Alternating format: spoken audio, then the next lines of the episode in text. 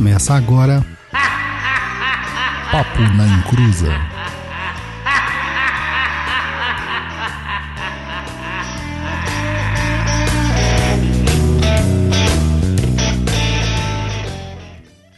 Começou! Aqui é Douglas Rainho e nem tudo que reluz é ouro pode ser apenas a superativação do seu chakra coronário. Olá pessoal, aqui é o Roy e Churato é melhor que Cavaleiros do Zodíaco.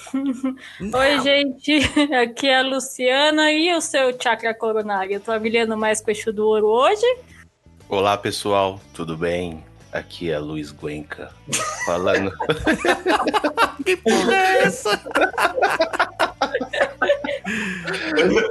falando diretamente da Rádio Cidade. Caramba! Vai, vai.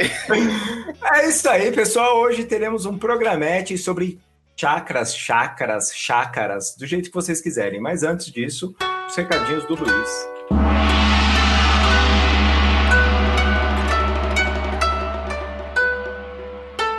Recados do japonês, né?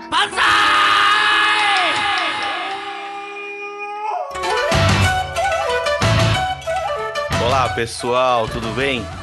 Antes de qualquer recadinho, eu quero dizer o seguinte: vai Corinthians, aquele time que não desaponta, tricampeão paulista. Eu juro, eu juro que eu tento ser humilde, mas meu time não deixa. Bom, deixa pra lá, agora vamos voltar aos assuntos deste programete maroto de hoje. Galera, o primeiro recado é que o nosso querido ilustríssimo blog Perdido em Pensamentos está totalmente repaginado. É isso mesmo. Depois que a gente teve uns probleminhas, nosso blog foi totalmente repaginado, está de cara nova. Um tema novo, uma nova dinâmica e acreditamos que agora as coisas estão mais fáceis de serem encontradas. Acesse lá www.perdido.co. É sem o M no final, tá? Esquece não e confira esse repositório de bons artigos, esse arcabouço de ideias sensatas, esse esse tomo digital de macumbaria, ou seja, esse lugar onde você pode encontrar diversas coisas interessantes, como os vídeos do canal Perdido em Pensamentos, os, me os memes postados no, no Instagram e também todos os artigos do blogs e episódios aqui do nosso programa Papo na Encruza. Uma outra coisa que faz tempo que não falamos é sobre o nosso feed. Isso mesmo, galera. A gente sabe que grande parcela dos nossos ouvintes estão vindo do Spotify. Porém, também contamos com um feed que você pode adicionar em seu agregador de podcast favorito. Toma um papel e uma caneta aí para anotar ou já anota direto aí no seu agregador paponaencruza.podbean.com barra feed.xml com esse endereço colocado no seu agregador, toda vez que nós atualizarmos o podcast, você receberá a novidade diretamente no seu smartphone. Muita tecnologia isso. Outro recadinho, se você nos ouve aqui pelo YouTube, não se esqueça de se inscrever em nosso canal, tá? Dessa forma o YouTube, tipo, olha um pouquinho diferente pra gente, mais sensual, com um pouquinho mais carinho e dá uma ajudinha, beleza? Nossas redes sociais são sempre aquelas já conhecidas, mas para quem não sabe, é facebook.com barra papo na encruza, twitter.com barra papo na encruza e o nosso e-mailzinho maroto para você mandar dicas, soluções, reclamações, etc, etc, contato arroba perdido.co. Beleza? Então, vamos aí a mais uma edição do Programete número 49. E Roy, é com você agora. ok. Programa. Luiz hoje tá que tá. Programa 49, especial, pois 7 vezes 7 igual a 49. Sabe o que significa, Luciana? Nada. então é isso. Significa nada. Então, pessoal, é, vamos entrar no tema. Hoje eu vou fazer diferente, viu, pai Dodô? Sabe por quê? É, tá, tá, tá incorporando? Tá incorporando? hum, Mizifi. Hoje eu vou começar diferente. Vou começar dando uma explicaçãozinha bem bobinha do que, que é o tal dos chakras.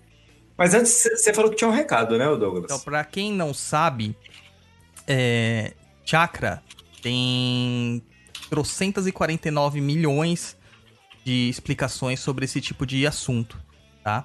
O que nós vamos falar aqui é sobre aquilo que nós entendemos, compreendemos e que nós podemos fazer. Tá? Aquilo que a gente tem na prática, que a gente trabalha na prática, tanto na naturopatia quanto na parte espiritualista.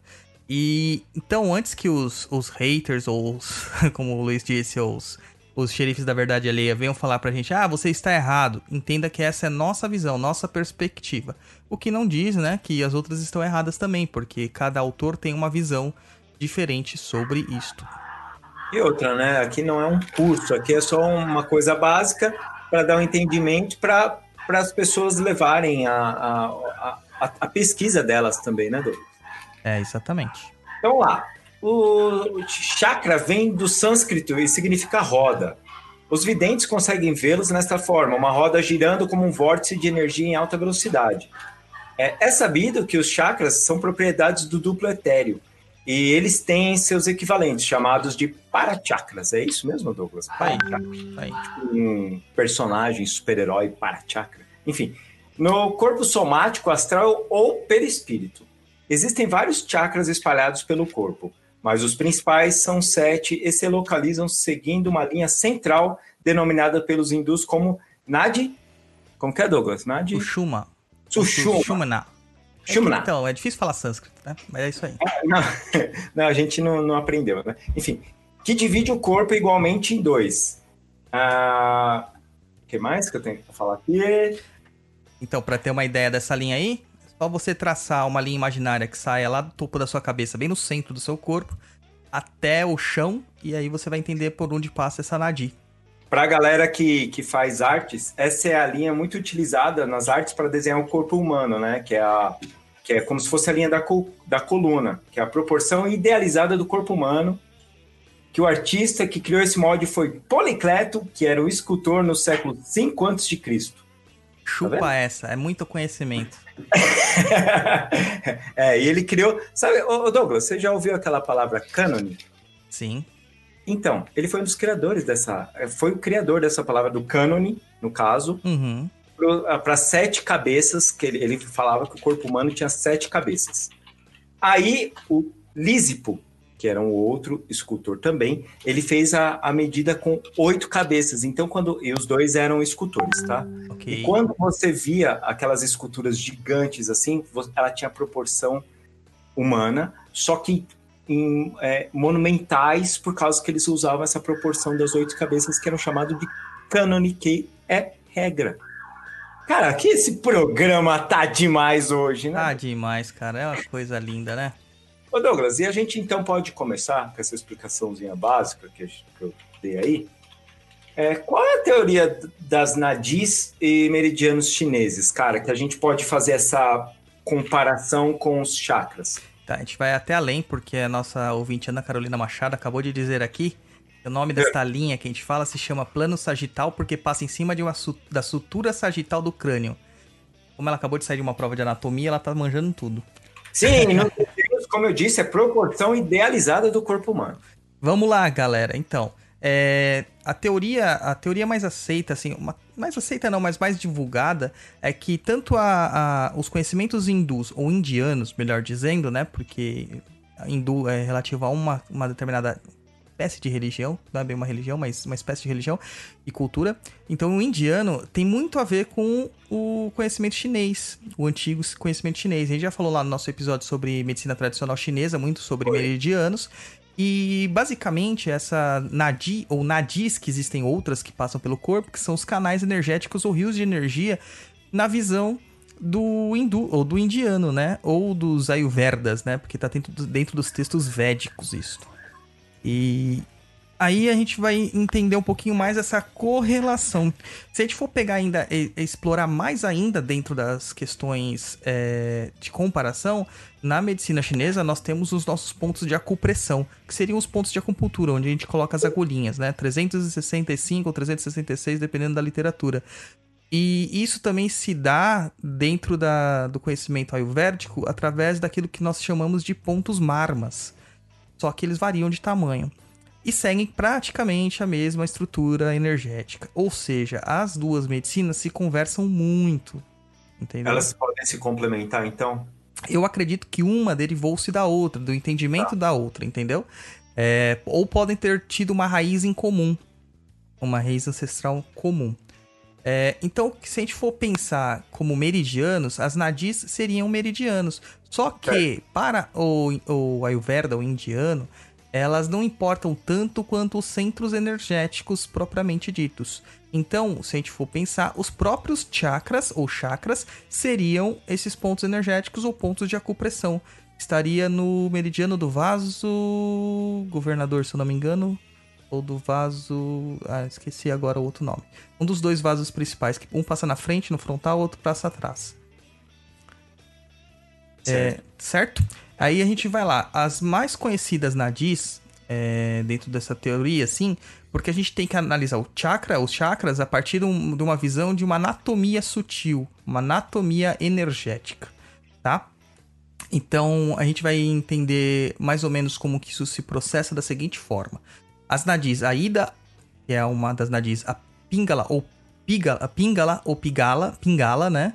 E a sushuma, como é que já falou. Essa Xuxuma, que é esse nome estranho de falar, ela é aquela central.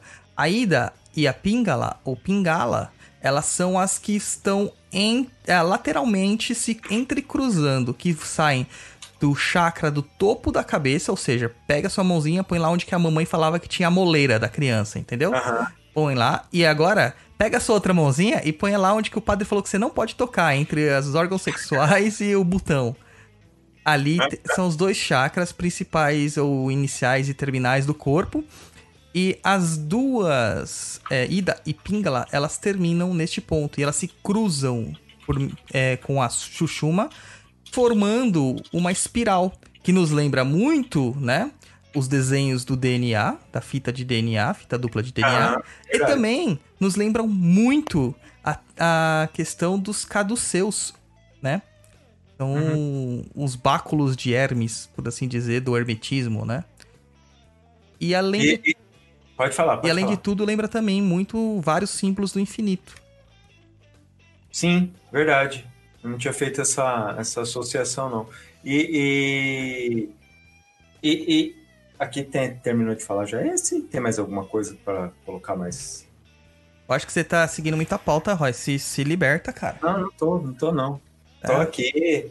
Então, Douglas, e, e cara, é, quais são as energias assim que a gente pode falar que se relacionam com os chakras? Então, energias. Para que que tem a ida, a pinga, lá e a, a chuchuma? Para que que existem esses canais energéticos?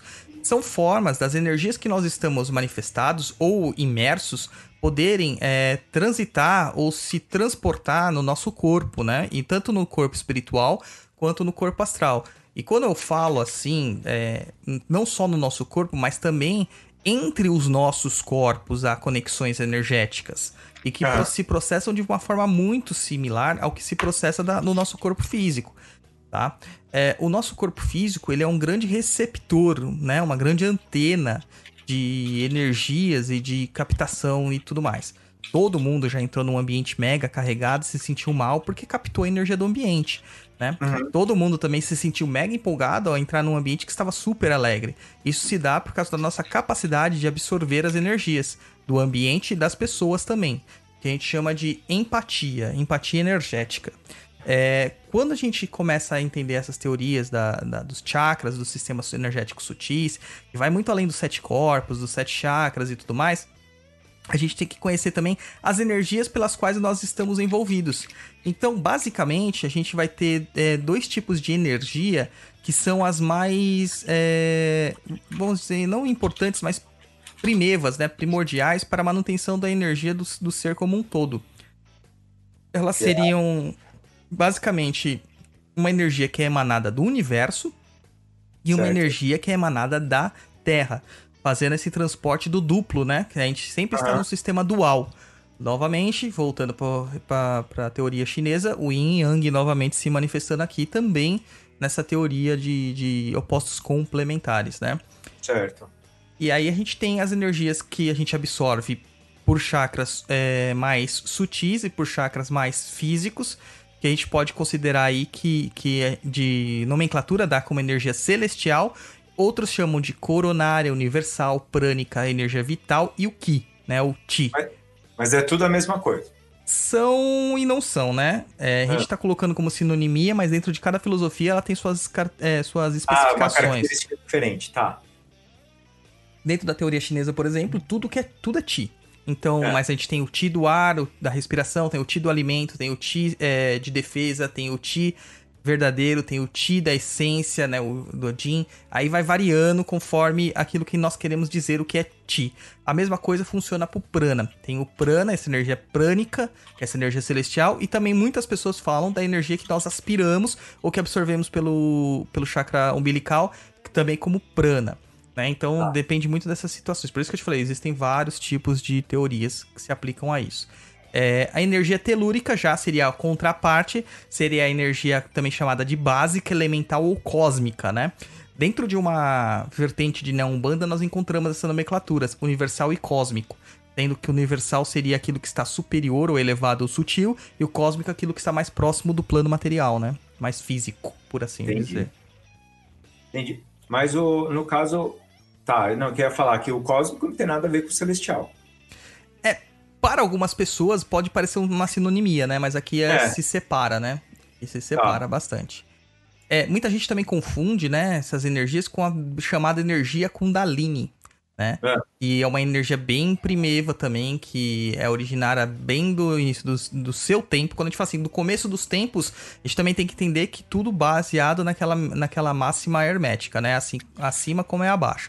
Então, Uhum. é, se existe uma energia dessa Kundalini para o universo, existe uma energia dessa dentro do seu sistema energético também. Essa energia Kundalini, ou energia da serpente, como muitos conhecem, ou energia do dragão, ela sobe pelas duas nadis, ou sobe ou desce pelas nadis Ida e Pingala, e se encontram nos pontos que, de, de intersecção que são os próprios chakras, né? É, essa energia, ela fica albergada, ela mora, né? A morada dela, como se diz, é no chakra básico, né? No Muladhara. E também chamado de chakra Kundalini por causa disso. Só que essa energia, ela já não é uma energia entre aspas, pura. Ela já é o resultante da energia da Terra telúrica mais a sua energia própria, vital, a energia sua essência.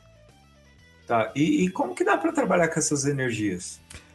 Principalmente por manipulação energética, que a gente conhece como passes, ou por realinhamentos energéticos também. Fora isso, qualquer tipo de movimento de, de, de mágico, você vai se utilizar das suas, das suas vitalidades dessas energias.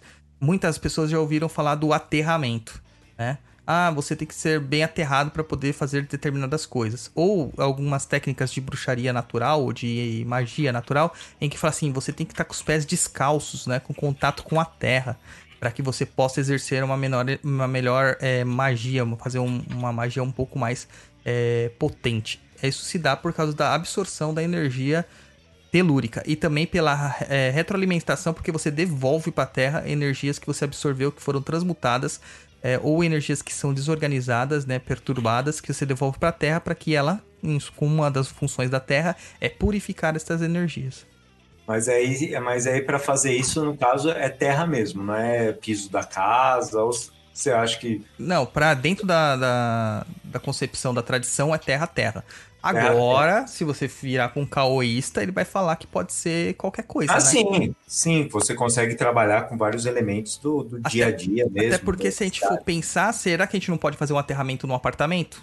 Sim. E apartamento não tá na terra, né? Nenhuma unidade vai estar na terra, a não sei que É. seu apartamento for subsolo, Uhum. entendeu?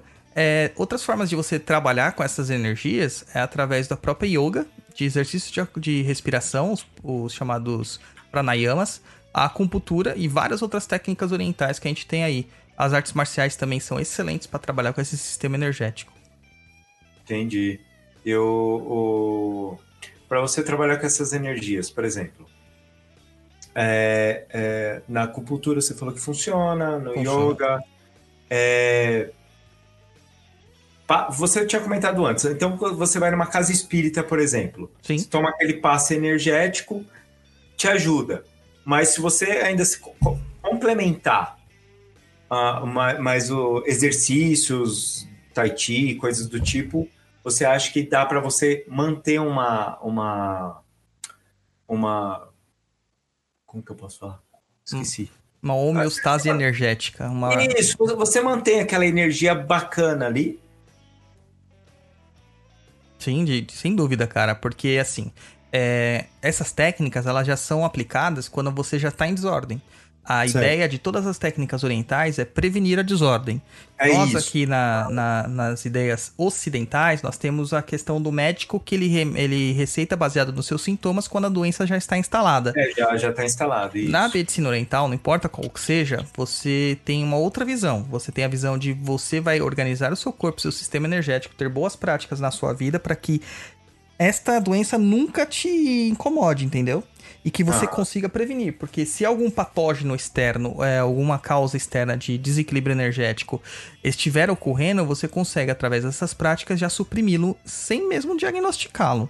Essa é a realidade. Agora, claro que uma hora você pode sucumbir a essa- esse tipo de situação. E neste caso, a gente tem as técnicas que podem nos ajudar. Certo. Aí E, e- são diversas, cara. Então, aí a gente pode falar então é, que eu- as- sobre o tema aqui mesmo, que é os, os sete chakras, né? É, a gente vai falar um pouquinho mais do que os sete, eu acredito, né? Mas vamos É. falar lá pelos sete principais, os sete chakras primordiais. Que são eles, né? Agora começa o sânscrito maluco, né?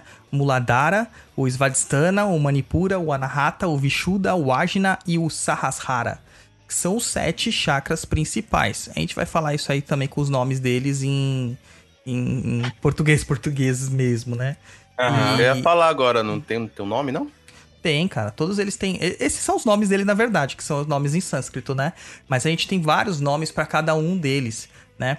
Então, vamos começar assim, de baixo para cima. Vamos começar do mais denso, do mais terrestre, do mais terri- territorial, por assim dizer, do mais primitivo, que é o Muladhara, tá? Então vamos lá. É o Muladhara, ou é o chakra básico, também conhecido como chakra básico ou chakra da Kundalini. Ele é o primeiro chakra do corpo humano. E ele está relacionado. é, isso é uma questão que é muito importante falar. Todos os chakras eles estão relacionados diretamente a alguma organização endócrina do nosso corpo, que os indianos ou os teóricos da, dos chakras entendiam como é, pontos endócrinos. Vamos ver que nem todos os que nós vamos falar aqui são realmente é, glândulas endócrinas, né? Mas tem relações. É, para eles eram a mesma coisa. Então, os chakras em si, eles estão localizados no seu corpo somático, o corpo astral. É o que os espíritas chamam de perispírito. Já o- os parachakras, né, que seriam essas glândulas endócrinas, é, eles, eles estariam também é, localizados no corpo físico. Daí, como os corpos não são separados, como a gente imagina, ah, tem o corpo separado, são sete corpos, cada um tá no seu cantinho. Não, é tudo misturado, e isso é uma forma de organização pra gente entender melhor as coisas como elas funcionam. Então, na verdade, falar assim, ah, meu chakra muladhara é a mesma coisa que falar sobre a sua glândula endócrina sexual, que são, no caso dos homens, os testículos e no caso das mulheres, os ovários. Aqui a gente já tem a primeira é, é, discordância entre os autores, né? Alguns autores localizam o Muladhara nos, nas suprarrenais, que ficariam sobre os rins, né? E se você pensar na medicina tradicional chinesa, os rins realmente são o ponto principal e inicial da vida, né? Então, mas dentro das minhas técnicas, eu prefiro é, relacioná-los aos testículos e ovários por causa da questão mais primitiva que existe, que é a procriação Certo. tá? Que é o chakra básico, que é justamente esse que nos traz essa motivação da procriação. Gente, então pode ir pro próximo. Não, vamos. Quer aprofundar os chakras? Não é melhor? Pode ser. Porque daí depois a gente ficar indo e voltando, indo e voltando, indo e voltando, é ruim, né? Isso. É... Esse chakra, ele é o receptáculo da energia Kundalini, que é aquela energia que eu falei que também é conhecida como energia da serpente ou do dragão. E ele absorve, por meio dos pés e das pernas, a energia cósmica, como eu falei, aquela energia da terra, telúrica. É, é muito engraçado, né? Porque a gente fala assim, ah, esse é o primeiro chakra, e como que então ele, ele puxa dos pés ele não tá nos pés? Porque, amiguinhos, este chakra está localizado na zona do perigo, né? É, entre os seus órgãos sexuais e o botãozinho. Tá localizado ali no períneo, tá? Fisicamente. Então, é por ali que entra a energia. Só que a energia, ela não vai vir direto, né, do chão até lá. Ela precisa de um conduíte que se localizam nos pés. A gente vai ver isso mais pra frente. Então, o pé traz essa, essa energia até ela se albergar na região do chakra básico, tá? É um chakra que é muito ligado às questões de karma, as questões de causa e efeito do passado. Tá? Então é como um, um chakra básico mesmo, como o primeiro a ser é, energizado, por assim dizer, no nosso, no nosso corpo espiritual. Ele vai trazer todas as nossas vivências do passado, tá? É...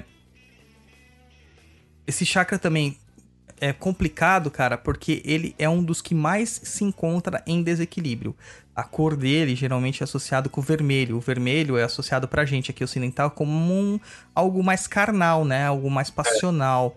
E então a gente acaba tendo vários e vários e vários tipos de problema de ordem sexual. Mas aquele sexual de uma vontade, aquelas vontades malucas de que, que nada te satisfaz ou ou o inverso totalmente, impotência completamente ou insatisfação com as, os prazeres da vida. Esse chakra tá ligado muito com essas questões de satisfazer os prazeres materiais, tá? E o sexo é um dos primeiros prazeres que a gente tem. Tudo bem? Certo. Ou tá muito complicado aí? Não, tá de boa.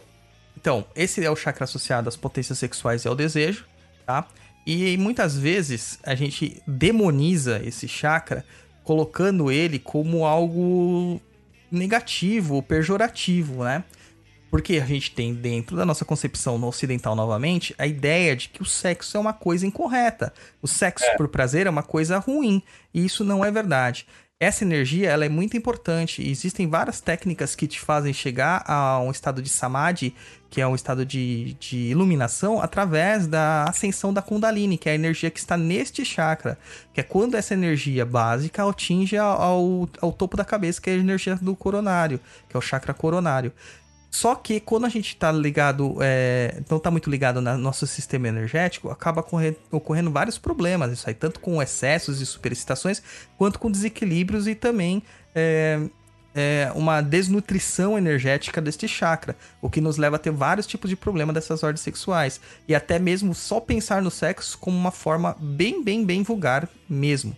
É, se a pessoa tiver muito no desequilíbrio, com perda de energia desse chakra, é bem capaz que ela perca totalmente seu apetite sexual e tenha qualquer tipo de problema de reprodução. E cara, isso está muito, muito presente nas tendas espíritas e nas tendas umbandistas, e em qualquer tipo de sistema religioso que prega uma super evolução espiritual e esquece do corpo físico. Ah, é? Sim, porque você pode perceber é quantidade de, entre aspas, sacerdotes que têm problemas ligados ao sexo. Porque eles querem estar sempre na energia do, do espiritual e se esquecem é. da energia básica. O, o, que pode causar uma deficiência ou ele não ter não, qualquer tipo de compreensão sobre os prazeres da vida da, da ordem sexual. Quanto pode acontecer de estar tá super excitado porque ele guardou toda aquela energia ele não consegue é, é, manifestar aquela energia de alguma forma que seja, nem que se for pela pela famosa masturbação, ele acaba criando vários tipos de desejos que acabam se tornando compulsórios e podem gerar vários outros problemas, cara. É, porque aí gera é, problema emocional e coisa do tipo, né? Sim, sim. Então, Esse é um chakra que você não encontra a sua correlação é, é, de trás. E, é, depois vocês procurem um mapa de chakras na visão lateral, vou até deixar um no post lá. Você vai ver que quase todos os chakras, com exceção do coronário e do básico, ele tem a sua abertura para frente e atrás né, nas costas. Da frente no seu dorso e atrás das suas costas. Este não tem. Este é para baixo mesmo. Ah, então, então quando é para cima, é quer dizer que ele não manda para cima, sai pelo coronário. Basicamente seria é como se nós disséssemos que o coronário e o chakra básico, eles são um o oposto do outro, né? Sim, é. é era isso que eu pensava, né? Não é bem assim, mas é quase isso. ok. Tem o segundo aí? Sim, sim. É, não sei se o pessoal gosta de tabelinhas, essas coisas, né? Tem umas é. coisas de chakras assim bem legais tal. A gente não vai falar tudo isso aí, depois eu deixo disponível lá também no post e tal, porque é mais parte de, né, de teoria. Mas uma das coisas mais importantes a gente entender do chakra é a sua cor, né? Dentro da teoria dos chakras, a gente vai ter vários elementos. A gente tem o yantra, que seria a representação gráfica do chakra. A gente tem o mantra, que seria a representação fonética do chakra, sonora. E tem a cor que ele se relaciona. Daí tem asanas, que são posturas. Tem pranayamas específicos, é, é, mudras, que são posições de mão e tudo mais, posições de mãos. E, e isso tudo aí a gente deixa depois uma tabelinha lá para as pessoas. Mas a, uma coisa que eu acho assim importante é a questão da cor. Então, como eu já falei, desse chakra, a cor mais importante seria o vermelho. Certo. Ô, ô, Douglas, é... Não, aqui, aqui tá com uma loucura aqui, mostrando como se fosse o fundo do Luiz ainda aqui, mas não é mais, então. É... Ah, mas eu troco aqui, não tem problema. Isso aqui não faz diferença, porque o que importa é o conteúdo, Roy. É, não, eu sei. É que o Luiz está aqui, muda o fundo, entendeu? É, mas você acha que eu tô olhando o WhatsApp senhora. dele? então vamos lá. Deixa vocês, tranquila. que horror, ó, fazendo ameaças ao vivo. Então, pode continuar falando. Ô Luiz, vai pôr nas questões que o pessoal tá mandando aí no, no chat lá na pauta, por gentileza, no finalzinho lá. É, Sim, senhor. É senhor tá no céu. Mas Deus te abençoe. Ah, Douglas, perguntar. No Perdido, no Perdido em Pensamentos tem, tem texto sobre, sobre chakras lá? Ah, cara, tem um monte. Inclusive tem uma série que eu fiz logo nos primórdios do blog que tá horrível, tá péssima. Não vão lá. Nem vou linkar elas. Então, pessoal, vamos procurar no blog as coisas bem horríveis para ficar apontando os erros do Douglas lá. Cara, era na época que o blog só quem lia era minha mãe, cara. E olha que ela nem gosta de ler, então ela só lia o título. Então daí você, você só vai ver coisas feinhas lá. Mas o blog melhorou. Só via o título e a foto. Ó, só isso. É, é isso quando eu colocava foto ainda. O começo do blog era bem terrível, cara. Era bem ruim. Mas É. a gente vai aprendendo, né? Aí lá eu vou deixar uns links de um outros textos que a gente tem sobre alinhamento de chakras, cristaloterapia com chakras, relação de chakras e mediunidade, que é bem legal. Certo. Tá? Aí a gente vai pro próximo chakra, subindo, subindo, subindo, subindo. Aí no nosso, no nosso arco-íris energético, a gente vai pro chakra Svadhisthana. E aqui nós vamos ter um problemão quando esse, essa teoria de chakras vem para o ocidente. Esse chakra Svadhisthana, ele foi colocado por um, um dos grandes estudiosos sobre os sistemas energéticos, que era o Leadbeater, né? CW Leadbeater, que era da época do pessoal da teosofia. Ele tem até um, um livro muito legal até de se ler, que são os chakras, né? E ele, simplesmente por preconceito ocidental, desqualificou o Svadhisthana e colocou um outro chakra no seu lugar, que era o chakra esplênico. Então você vai ver em alguns mapas, alguns atlas de chakras, que esse chakra ele não está localizado no centro energético do ser humano, mas em cima do baço. Né, que daí é onde que vem o esplênico, né? De ex- explain, né? Coisas daí da origem da, da palavra. E isso está incorreto, tá? Não é assim. Esse é um chakra também relacionado a nossas partes sexuais, como Freud diria, sexo é quase tudo, né? É, então, é, o Svadhisthana, ele na verdade, ele está localizado entre o umbigo e os órgãos genitais, tá? Ele está localizado ali. É o segundo chakra e que a gente tem na subida, na ascensão dessa energia Kundalini, tá? E ele está relacionado às suprarrenais. Aí a gente tem aquela também aquela relação. Alguns autores acham que ele está relacionado aos testículos e ovários. Eu já não acredito nisso, porque o chakra Svadhisthana, ele está ligado na questão sexual, mas muito mais pela questão é, do, do, do, do sexo por prazer não físico, mas pelo encontro e pela busca, entendeu? Pela troca.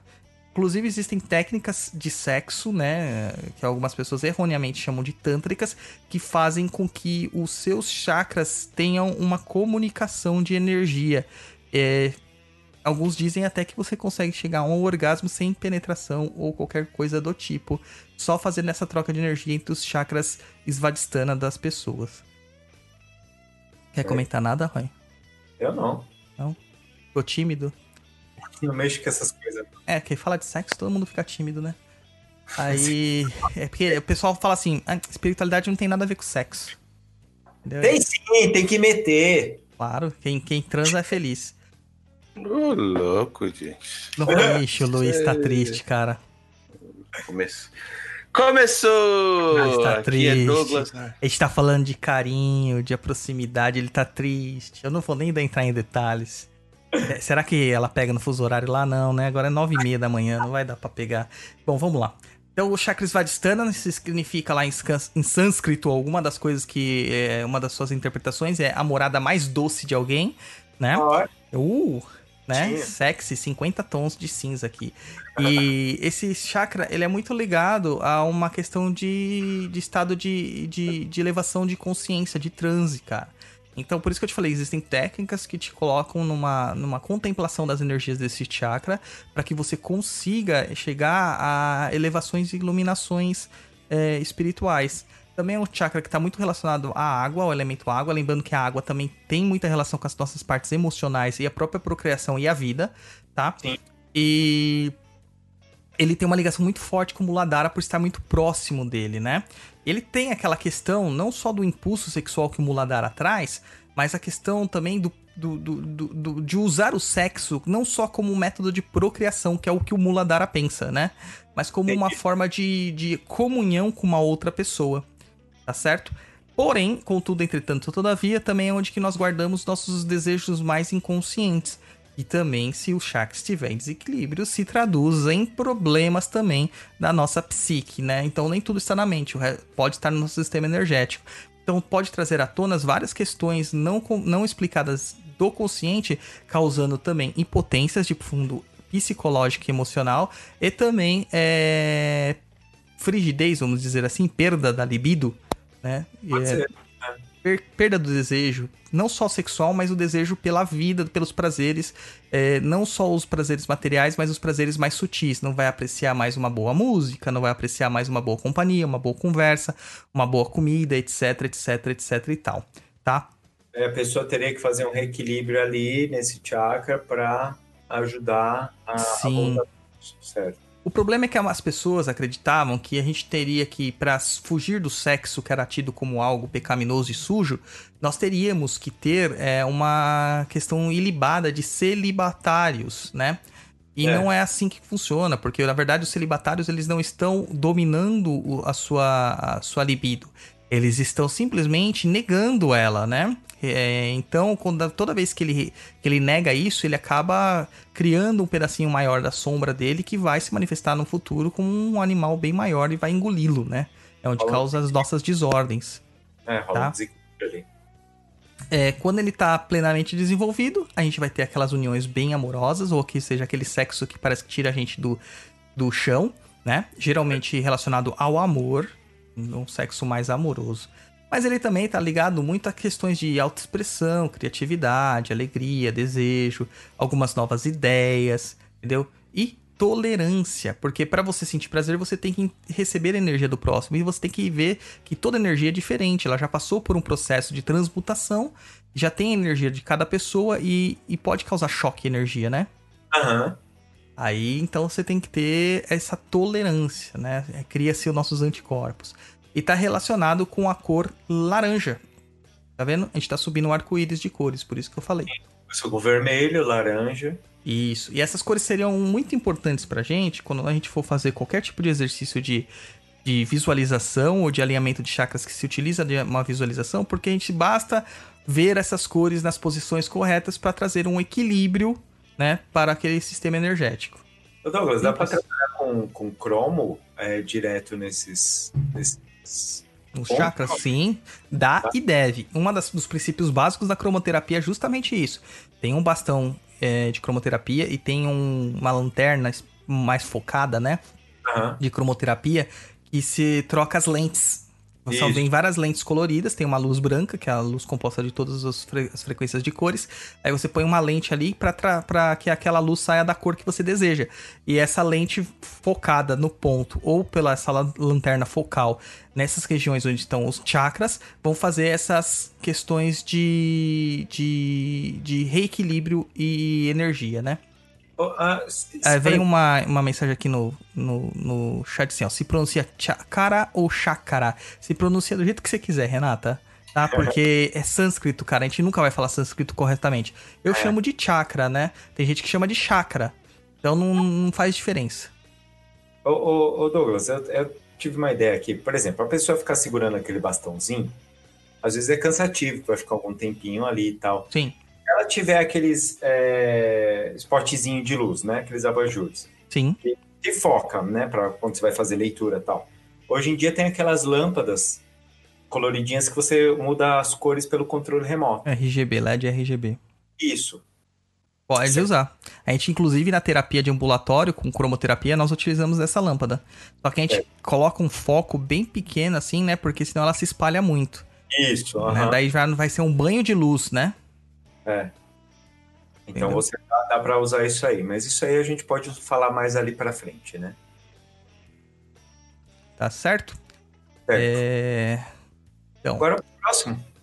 o outro chakra, né? O, o, o nosso outro sítio, é a gente subindo mais um pouquinho, é um chakra também chamado Manipura, né? Também chamado não, chamado Manipura, né?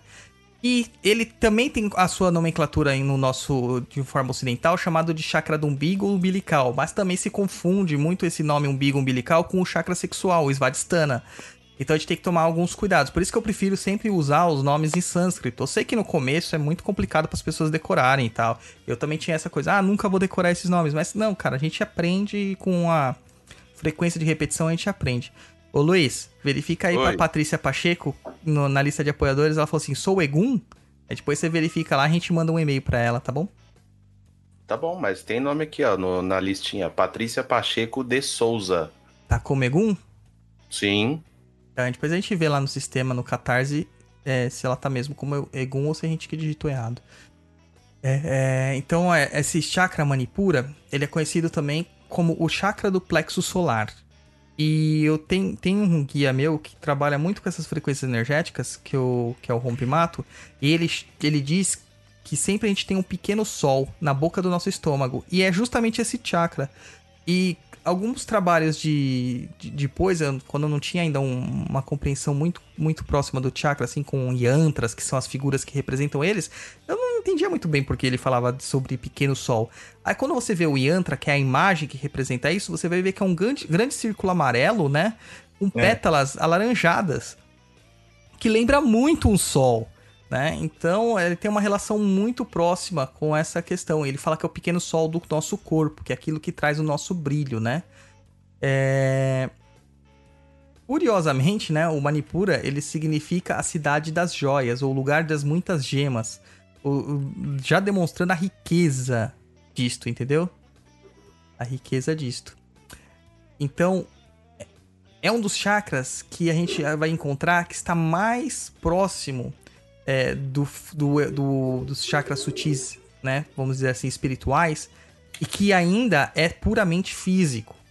Então ele vai estar ali com a nossa nosso senso de eu, basicamente. Quem eu Certo. sou.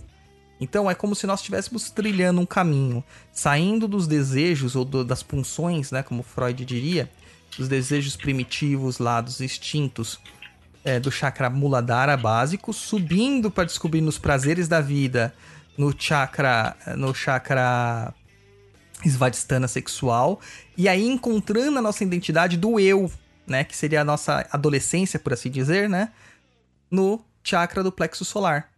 Entendeu? Então seria lá a nossa no- logo nascimento, recém-nascido, bebê, criança e uma adolescência, que é onde a gente começa a reconhecer o nosso eu. E é Certo. muito importante isso pra gente. É, se você não sabe quem você é, você perde toda a questão do fluxo energético dentro de você. Porque é a partir daí que as energias vão subir para planos acima, tá? Douglas, já que você está falando aí de energia, Hum. é, é, por exemplo, se você quiser trabalhar para ter prosperidade, você Hum. conseguiria trabalhar também com alguns desses chakras para energeticamente para alcançar isso? Ou você acha que não? É mais como uma limpeza mesmo? Então, indiretamente sim, porque você, em todo processo mágico, você acaba dando é, ativação para determinados chakras atuarem para você. Certo. né? Então você vai precisar de certas energias de cada um deles, que a energia lembra é a nossa energia cósmica, que está passando pelos nossos chakras e sendo transmutada, juntando com a nossa própria energia e com as potencialidades de cada um desses centros de forças, né? Aham. Então, é bem possível que num trabalho de numa magia de prosperidade nós usemos essas energias, mas é de uma forma indireta, através de gatilhos e não usando a própria energia em si, né? É, só é interessante então você manipular para coisa mais específica, por exemplo, se você está vendo que você está meio caído, tal, Sim. você usar para dar esse, para vitalizar essa energia. O entendimento dos chakras é importante para a gente compreender como que é o nosso sistema energético, que nosso corpo não é só material, que muitas das coisas que nós fazemos no dia a dia pode causar desequilíbrios, e esses desequilíbrios podem ser traduzidos como problemas de saúde, problemas espirituais, psíquicos, emocionais e até espirituais, Certo. né? E também, como nós estamos aqui num programa de Umbanda, lembrando que todos os processos mediúnicos se dão por meio dos chakras. Né? Certo. A gente tá falando de chakra, chakra, chakra, chakra aqui no ponto de vista mais físico, mas a gente tem que lembrar que todos eles estão se conectando com os nossos corpos espirituais. Corpo somático, espiritual, corpo. é, é, é, aí vai até o, o átmico, né? Que é o corpo essencial lá em cima, o búdico e assim por, por diante. Então quer dizer, quando a gente morrer, a gente vai continuar com tudo isso grudadinho no nosso corpo. Sim, sim. Até porque eles não estão no corpo físico, eles estão no corpo espiritual. É. Certo. Então, geralmente, assim, nesse, nesse chakra, né, que, que dizem que é, um, é o último chakra físico do corpo, se é, é- é- os autores, os sábios antigos, diziam que se você mantém um grande, é, uma grande compreensão desse chakra, e um- você consegue um grande controle dele, você também controla todo o seu corpo físico. Tá? Então é o que nós poderíamos encontrar é, por aí antigamente, que as pessoas viviam muitos anos né? Muitos anos, naquelas literaturas mais mí- míticas, né? Porque elas, com- elas tinham total domínio dos seus corpos energéticos, dos seus campos energéticos, desses centros energéticos, né? E geralmente as, as doenças que estão relacionadas neste caso, eles se dão mais por falta de energia. E é um daqueles chakras que a gente fala assim, é, cuidado que tem alguém roubando sua energia. É desse chakra. É daí que vem aquela historinha de colocar o esparadrapo no, esparadrapo no umbigo, né? Na verdade, ele não está localizado bem no umbigo. É que ele, pela emanação, pela irradiação, ele consegue chegar até o umbigo, né? Mas ele está localizado bem aqui no, no finalzinho do externo aqui, né? É na boca do estômago, como popular conhecido, né? A boca do estômago. E se você seguir aí a sua linha central aí, a sua linha média, você vai encontrar lá o finalzinho das suas costelas, né? Se encontrando no meio assim, e tá localizado bem ali. Então, esse é um chakra que acaba sendo vampirizado. Então você vai ver que muitas pessoas acabam também é, sofrendo de é, falta de energia, né? Mas, ô Douglas, é, se você colocar a fita, mas você tem que colocar alguma coisa na fita, né? Não, teoricamente não, cara, porque aí você tá criando um gatilho psicológico para sua mente, né? Então você Ah. vai colocar que a partir daquele momento você está bloqueando. Então você já mandou pro seu chakra a, a- a ideia, né? A instrução de que você criou um bloqueio lá. Então você cria um esparadrapo espiritual ali, vamos assim dizer. Tá, entendi. Entendeu? O corpo, ele, ele é inteligente, né? A gente que não é muito. tá? E esse, esse chakra, ele tá relacionado, né? Uma das gônadas que a gente falou assim, a- é, tava relacionado à Manipura, né? A, os suprarrenais ao Svadhisthana. E aí nós vamos ter agora o pâncreas ligado diretamente a esse chakra, que não é propriamente uma gl- glândula, né? O pâncreas é um, é um órgão, por assim dizer mas ele está ligado diretamente. Pessoas que são afetadas constantemente por diarreia, dores de estômago, má digestão, náusea, queimação, refluxo, azia, etc. Conhece alguém assim? Eu não. To- Todo mundo, né? Praticamente sofre com isso. E que estão sofrendo de muito estresse, de sistema imunológico deficitário, estão com problemas desse chakra. No caso, baixa do sistema imunológico, estresse, deficiência desse sistema energético, é, azia, queimação, náusea, refluxo, aí já é excesso desse chakra, né? Excesso desse, dessa energia aqui que queima, né? O Certo. indiano fala que nós temos dentro do nosso estômago a, o Ayurveda, né? O Agni, o fogo digestivo, que também é o nome do fogo sagrado, né? Do deus do fogo. E é esse fogo que faz todos os processos, tá? Então, o que acontece é que quando este fogo está muito incandescente, ele causa problemas. Ele acaba também é, destruindo o nosso sistema energético e sistema físico. Então, ele tem que estar sempre é, em equilíbrio. Tá? E esse chakra ele está diretamente ligado a isso. Tá bom? É, Coisa sobre esse? tem uma coisa muito importante. A sua, a sua cor é amarela. E é um dos chakras que a gente tem que criar, tipo, um bloqueio espelho. Ou seja, você tem costume de abraçar as pessoas de frente? Não abrace mais, abraça de ladinho, né? É uma das técnicas que a gente aprende pra que esse chakra não seja sugado. Certo. Pausa pra água, pra molhar o... Pausa pra a água. Você vai falar do Anahata. Anahata. Esse é um chakra que todo mundo ouve por aí e muita gente confunde, né? Porque é o chakra cardíaco. Aí a gente falou assim, ah, o coronário, mas coronário, quando a gente fala assim, doenças coronárias, não tem a ver com o coração? Doença coronária sim, mas o chakra coronário é outro chakra. Esse aqui é o nosso chakra cardíaco, né? Que é o chakra relacionado ao coração. E curiosamente, não é a glândula deste chakra. A glândula desse chakra é o timo, que está relacionado com os princípios da vida, a nossa criação do nosso sistema imunológico, o sistema de defesa propriamente dito, né? E esse é o chakra do meio. Pode dizer. Aquela. Uma vez eu vi aquele exercício do timo que você ficava com a ponta dos pés batendo assim. Você já, você já viu esse exercício alguma vez? Não. Não tô É, recordando, ao menos. Oi? Não estou recordando, ao menos. Você ficava na ponta dos pés, era isso, Lu? Ou era com o joelho flexionado e você ficava batendo no timo lá algumas vezes, que falava que ajudava? É, eu só vi só bater no time, não precisava É. de tudo isso. Tem Não? gente que bate na, na- no cardíaco pra, tipo, excitar esse, este Isso. chakra, né? Isso. É, eu não recomendo porque dói, cara. Né, Mas Não, tem, tem essa técnica, assim, de você bater no coração, né? Pra que ele fique mais ativo. Vamos dizer assim. Isso. Pra ativar tal, ati- o timo e tal. É, isso Não, aí. Eu, eu, eu ia perguntar para ver se não tinha alguma coisa relacionada aos exercícios desse. Não, então, algumas técnicas de mindfulness, por exemplo, que é uma técnica nova de meditação, acaba se utilizando disso. Eu já fiz alguns treinamentos que o instrutor mandava ficar batendo no peito para que isso, né, libertasse certas energias. É claro que ele não associava diretamente à questão do chakra, mas se você fizer Ah. essa associação, né, vai estar lá. Entendi.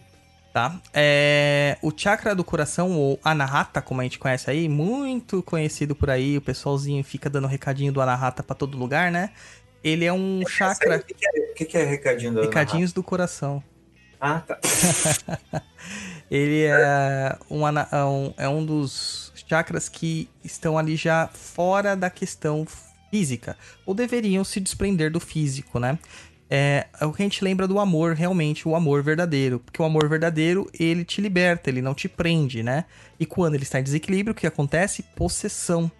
Então, ele representa numa, num desequilíbrio a luxúria, pessoas fraudulentas, pessoas indecisas, arrependidas, né? Ou ansiosas, né? Arrogantes, incompetentes, discriminatórias. Todas as questões que são egóicas, por assim dizer, né? Egoístas, egocêntricas. Esse é um chakra muito curioso, porque ele vai ter duas cores, a gente vai ver mais pra frente o porquê disso. E ele é conhecido como a sede da alma divina, ou do seu eu superior, né? Lembrando que, para o chinês, também, a morada da alma é o coração, né? Uhum. Então aqui a gente encontra essa questão aqui. E é baseado muito nas questões dos amores recíprocos, amores de todos os tipos. Não se relaciona àquela paixão mundana, aquele tesão pela aquela mina gostosa ou por aquele, aquele mino gostoso, tá ligado? Que nem a galera fala por aí. Mas se relaciona àquela questão mais amorosa mesmo, aquela, aquele amor fraterno ou superior, ou o amor verdadeiro de pai para filho, mãe para filho, né? De filho para pais e tudo mais. E também, por que não, o amor de duas metades, né? Mas um amor real, um amor que não prenda, né? Certo. É um amor pleno, que a gente pode falar assim. É aquele, aquele amor com A maiúsculo, como Camões escrevia. Né? Já que a gente tá falando de várias coisas aqui, na literatura, Camões escrevia amor, paixão, né, carnal, né? O amor com letra minúscula. E quando era amor de amor verdadeiro, né? Escrevia com letra maiúscula. Tá Para, des, designar. A aulinha de literatura do primeiro ano do ensino médio. né? Cantigas de amor e cantigas de amigo. Então, você vê muito disto, né? Essa, essa, essa diferenciação dos dois tipos de amor. É que a gente tem poucos termos. Eu acho que até esse amor carnal nem poderia ser considerado amor verdadeiro, porque a gente confunde muito por isso. Deveria ter uma Verdade. outra nomenclatura, né? Aham. Então, como esse chakra tá no meio, ele é um equilibrador, ele tá ali fazendo a ponte entre seu sistema físico, todos os três chakras de baixo, e seus chakras superiores, os outros três chakras, tá? Então, ele é considerado um portal para uma consciência superior, o portal do equilíbrio do ser. E tá ligado diretamente ao sistema circulatório, sistema respiratório, que também sistema, na questão chinesa está muito atrelado, né? E ele ataca não só nas moléstias físicas, mas também a vida emocional e sentimental do ser. Acho que a gente não precisa nem ter falado isso, né? Uhum. E a sua cor, como eu disse, tem duas cores. Tem a cor verde e a cor rosa. Aí vamos entender por que as duas cores. Ele, por ser dual, estar dos dois lados, tá? Tanto na parte é, física quanto na parte espiritual, na parte etérica, é, etérea, ele vai ter os dois lados também dentro da sua própria constituição energética. Então o verde é utilizado para trazer mais consciência de si, focar mais no, no, no eu. E o rosa é para se tornar mais amoroso. Então o verde seria mais egoísmo e o rosa mais altruísmo. Claro que o leigo vai olhar isso aqui, vai ouvir isso aqui e vai falar: ah, então é bom só usar rosa. Não! Porque aquelas pessoas que ficam chorando por tudo, que não conseguem tomar as rédeas da própria vida na mão, elas estão com excesso de rosa, com excesso dessa, desse sistema energético pendendo por rosa no, no Anahata. Então elas precisam de um equilíbrio. Então você. ela, né, Douglas? Então o verde é interessante para ela lembrar que ela existe também, né? Porque é como diz lá, né? Uma árvore sem raízes não dá frutos, né? Então você tem que focar os pezinhos no chão e você usa o verde para te trazer pro si. Agora, aquelas pessoas com o coração embrutecido, né? Você usa o rosa para que ela fique um pouquinho mais afeita às questões dos outros também. Certo? certo. É... O Anahata é muito, muito mal compreendido, por assim dizer, né? Muita gente se utiliza dele sem entender o que ele é. Mas é um chakra de grande potencialidade. Inclusive, o Tony Stark tem um reator nuclear no Anahata, né? É verdade.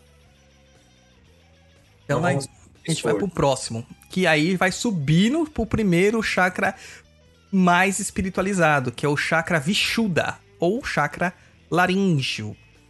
Aqui a polêmica fica por conta do, da cor deste chakra, né? Alguns dizem que é um azul mais escuro, outros dizem que é um azul mais clarinho. Eu prefiro usar um azul escuro tipo da sodalita, né? Uma pedra, né? Que é uma, um cristal. E é um azul mais navy, um azul marinho, vamos dizer assim. E uhum. os azuis mais claros eu deixo para outros chakras. Tá? É o chakra da garganta, o chakra laringe, localizado bem na, na, laringe mesmo, no centro da garganta. E ele é associado muito, né, dentro das questões dos cinco elementos da Ayurveda, ao éter, ao akasha. E é já a questão mais espiritualizada. Lembra que a gente falou? E já estava começando a ficar mais espiritualizado. E é aqui que tem todas as potências divinas das vibrações dos mantras. É aqui que se faz a vocalização. Lembrando que, que o mantra são as entonações que nós fazemos, né, de certas sílabas ou palavras em sânscrito para trazer um benefício. Mas orações, músicas que nós gostamos e pontos cantados têm o mesmo efeito. Essa é a grande grande questão aqui no caso. A gente às vezes esquece, a gente procura um sistema tão longínquo da nossa realidade como o sistema indiano, e às vezes esquece que se a gente cantar uma música que nós gostamos aqui, um ponto do terreiro, é muito mais eficiente, né? É porque você sabe, né, o que, que você tá falando. Exatamente, tá? só não pode cantar funk. Daí desarranja tudo. Aí o Vishuddha, ele transmite as questões dos mantras, a vibração dos mantras. Então, na hora que você for fazer um mantra, você tem que sentir a sua garganta vibrando. Então, não adianta ficar lá fazendo om, om, om. Tem que fazer om. E vibrar isso mesmo, né? Você vai parecer ridículo? Vai, mas não importa. Entendeu? Porque você tá trazendo benefício. Essa mania da gente se achar ridículo por tudo é o que atrapalha. É, é, é verdade. E, curiosamente, o Vishuddha significa purificar. Entendeu? Ele está pegando as energias que vieram do coração, a última ponte física, e está purificando elas para que elas façam a ascensão até a coroa, né? Que seria o último chakra. Tá certo? E aqui a gente também vai encontrar muitas questões de ordem de comando. Eu, como bom filho de Ogum, eu já vou falar anteriormente, não existe relação de chakra com o orixá, mas eu, como bom filho de Ogum. Como assim? É, mas depois a gente fala nas perguntas que tem essa pergunta. Ah, eu, ah. como bom filho de Ogum, essa é, uma, é um chakra que se utiliza muito nos processos de incorporação de alguns, tá? E mais pra frente a gente vê também o porquê disso. Só pra deixar o pessoal curioso. Certinho. Próximo. Pô, não tem terminei, mano. Você tá. o Roy tá acelerado. Tá acelerado, cara. É que ele não quer duas horas de. mais de duas horas de programa de novo.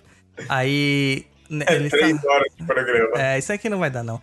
Tá relacionado ao ouvido, nariz, garganta, respiração, etc e tal. Então, pessoas com problemas respiratórios têm problemas também desse chakra. Ele está relacionado diretamente ao pulmão, apesar de não estar localizado na mesma região dos pulmões. Dos pulmões. E ele está relacionado diretamente a uma glândula endócrina que é a tiroide e também a paratiroide. Tá certo? Então tome muito cuidado, galerinha, com isso daí. Se tiver com problema de ganho ou perda de peso, tem que saber que a tireoide pode estar desregulada e também o seu sistema energético por, é, por tabela aí vai estar também desorganizado. Pessoas muito tímidas geralmente têm deficiência desse chakra. Na verdade, tem uma deficiência da, da, do transporte de energia do chakra anahata para o chakra do chakra do laríngeo, certo? Do Vishuddha. É, porque ele não consegue se expressar.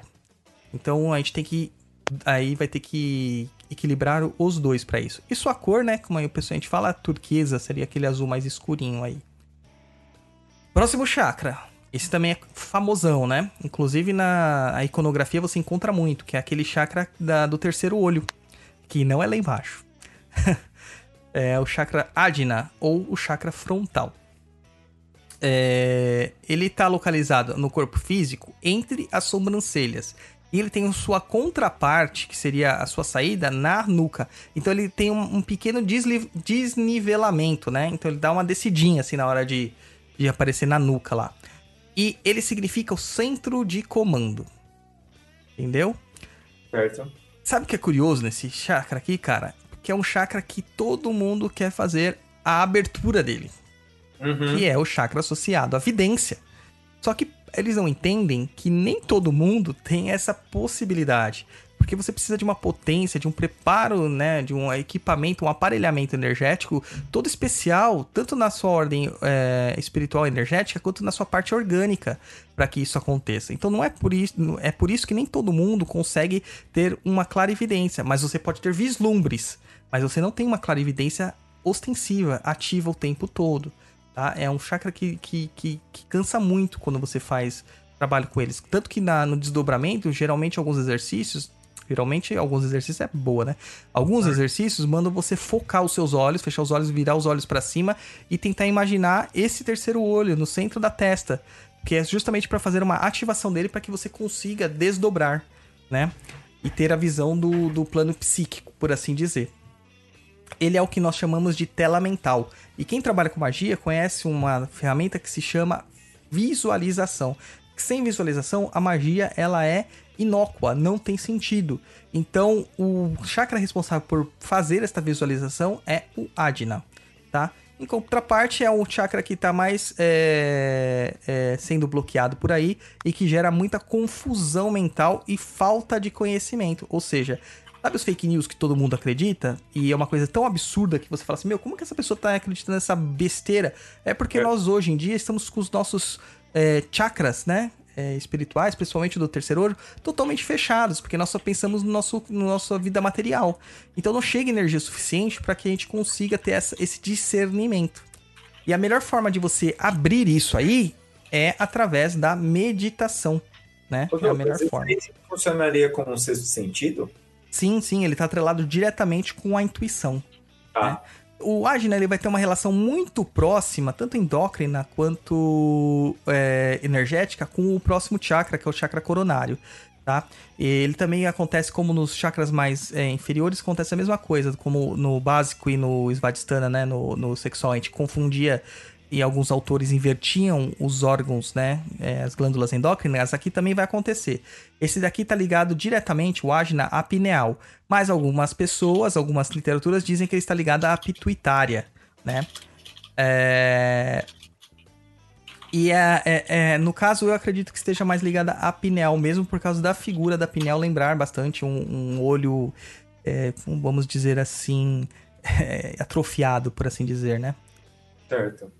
E ela também está ligada diretamente ao nosso sono e às questões regulatórias do nosso sono. Então, pensamentos agitados impedem o nosso sono, que também não regulam o nosso humor. Então, dá esse problema. A sua cor está associada geralmente ao azul, né? Eu gosto de trabalhar com o azul mais claro, é um azul assim de uma água marinha, de um lápis lazuli. Eu gosto mais desse tipo de azul para esse chakra ou até mesmo o branco. Algumas literaturas vão falar também sobre o azul escuro, tá? Então aí é fazendo testes, tá bom? Tem uma pessoa invadindo o meu quarto aqui, no meu escritório para conversar quem, aqui. Quem, quem tá invadindo? Quem que tá quem, tá invadindo? Quem? Senhor Jorge Inácio. Então, Explica pro pessoal, quem não sabe quem é Jorge Inácio. Jorge Inácio é o meu ogunzinho aqui em casa. É Chumirim.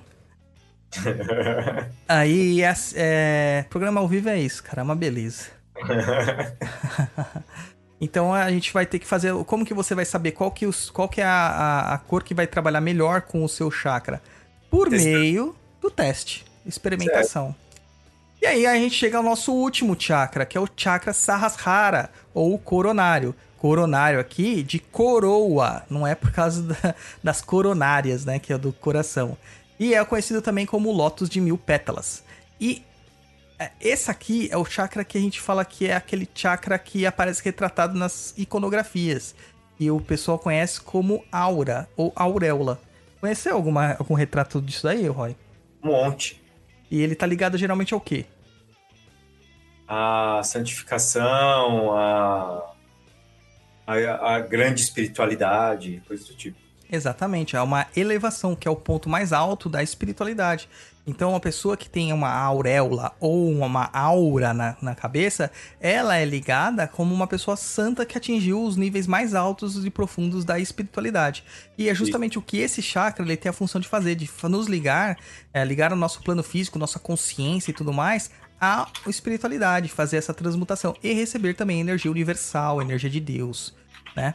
E é onde que a gente fala que ao atingir o estado de total consciência ou supraconsciência, superar a nossa consciência, né? Que é o, é, é o encontro de todas as energias e de toda a ascensão da nossa energia Kundalini, é onde a gente pode atingir o estado que o pessoal conhece como Nirvana, e não é a banda, tá certo? Apesar que a banda é muito boa também, acho que também dá pra se atingir o Nirvana ouvindo Nirvana. Quem quiser saber mais sobre isso, Chaka de Virgem dos Cavaleiros do Zodíaco, muito bom, melhor do que Churato.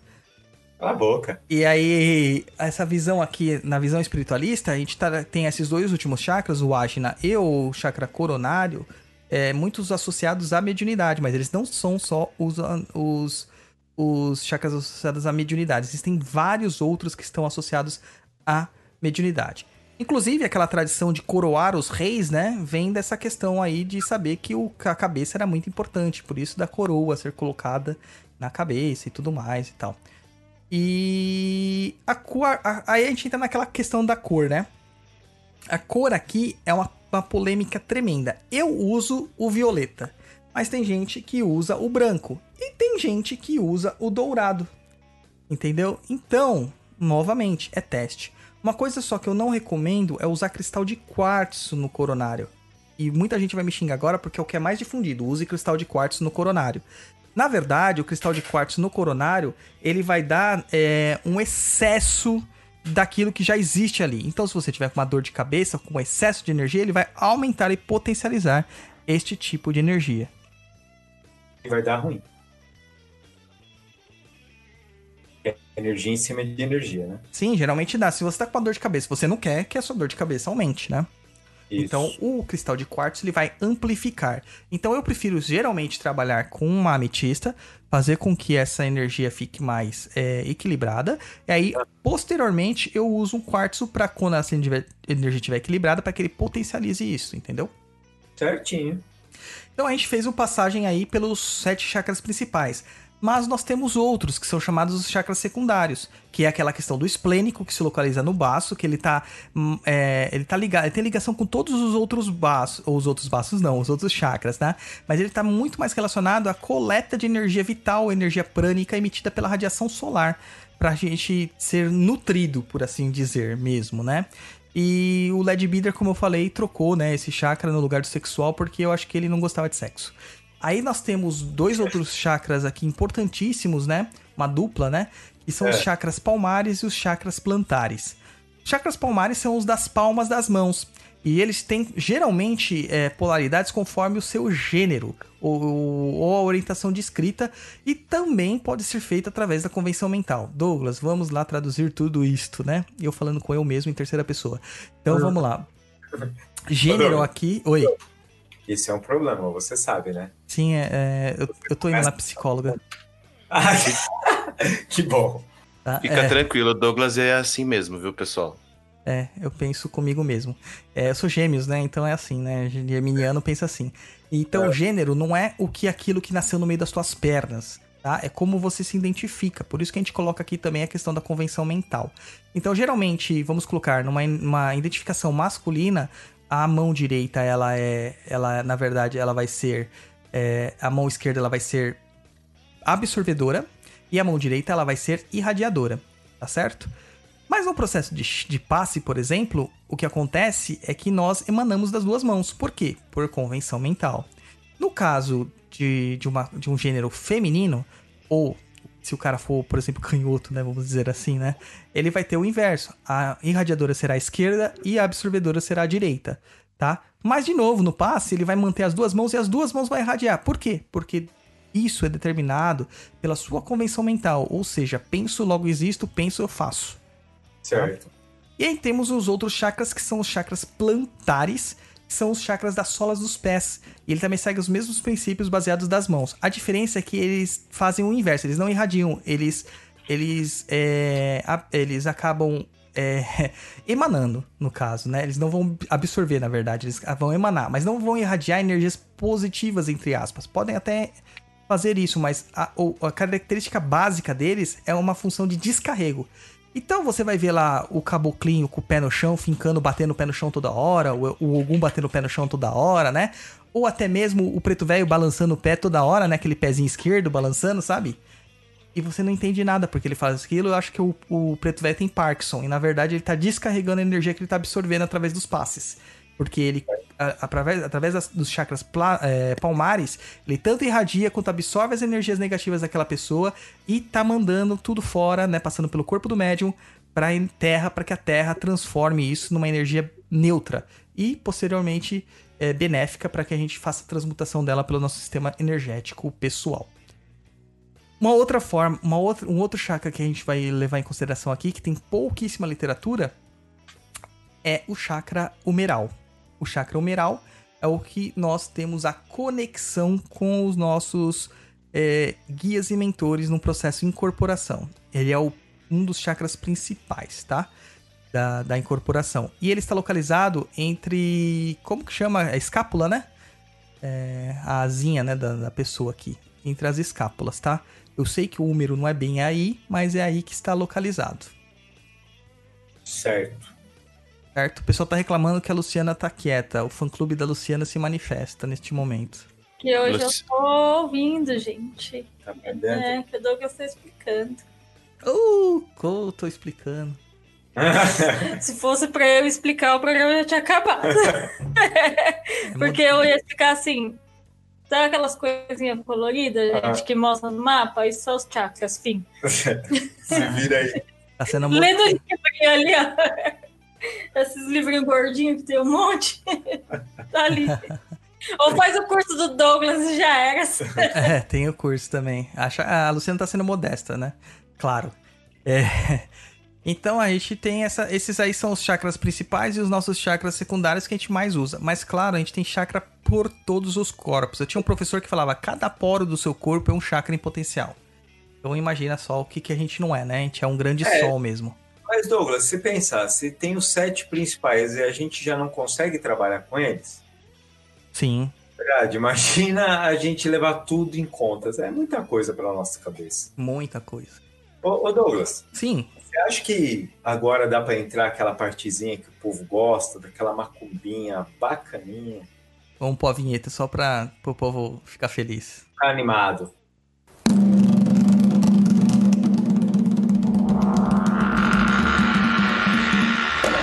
Senta, que lá vem a macumba. É, a macumba aqui vai ser mais terapêutica do que macumba propriamente dita, né? É, é... Mas, mas, Douglas, é que assim, é... você tinha comentado dos cristais, né? Sim. E como que dá para trabalhar com esses cristra... É, cristais e os chakras? Então, a gente tinha falado das cores e a gente falou a, a pessoa cansa de ficar lá e às vezes nem sempre, às vezes nem sempre de novo. Nossa, hoje eu tô péssimo no português, cara. né? É, mas às vezes o que ocorre é o seguinte: é, a pessoa ela tem que fazer um tratamento de alinhamento completo de todos os chakras. Certo. E não, você não vai ficar colocando uma luzinha aqui, uma luzinha ali. Isso aí estende um tempo muito grande. Então nós fazemos o que nós chamamos de grid ou mandala. E não tem nada a ver com aquela outra mandala, viu, gente? É, é. de cristais na pessoa.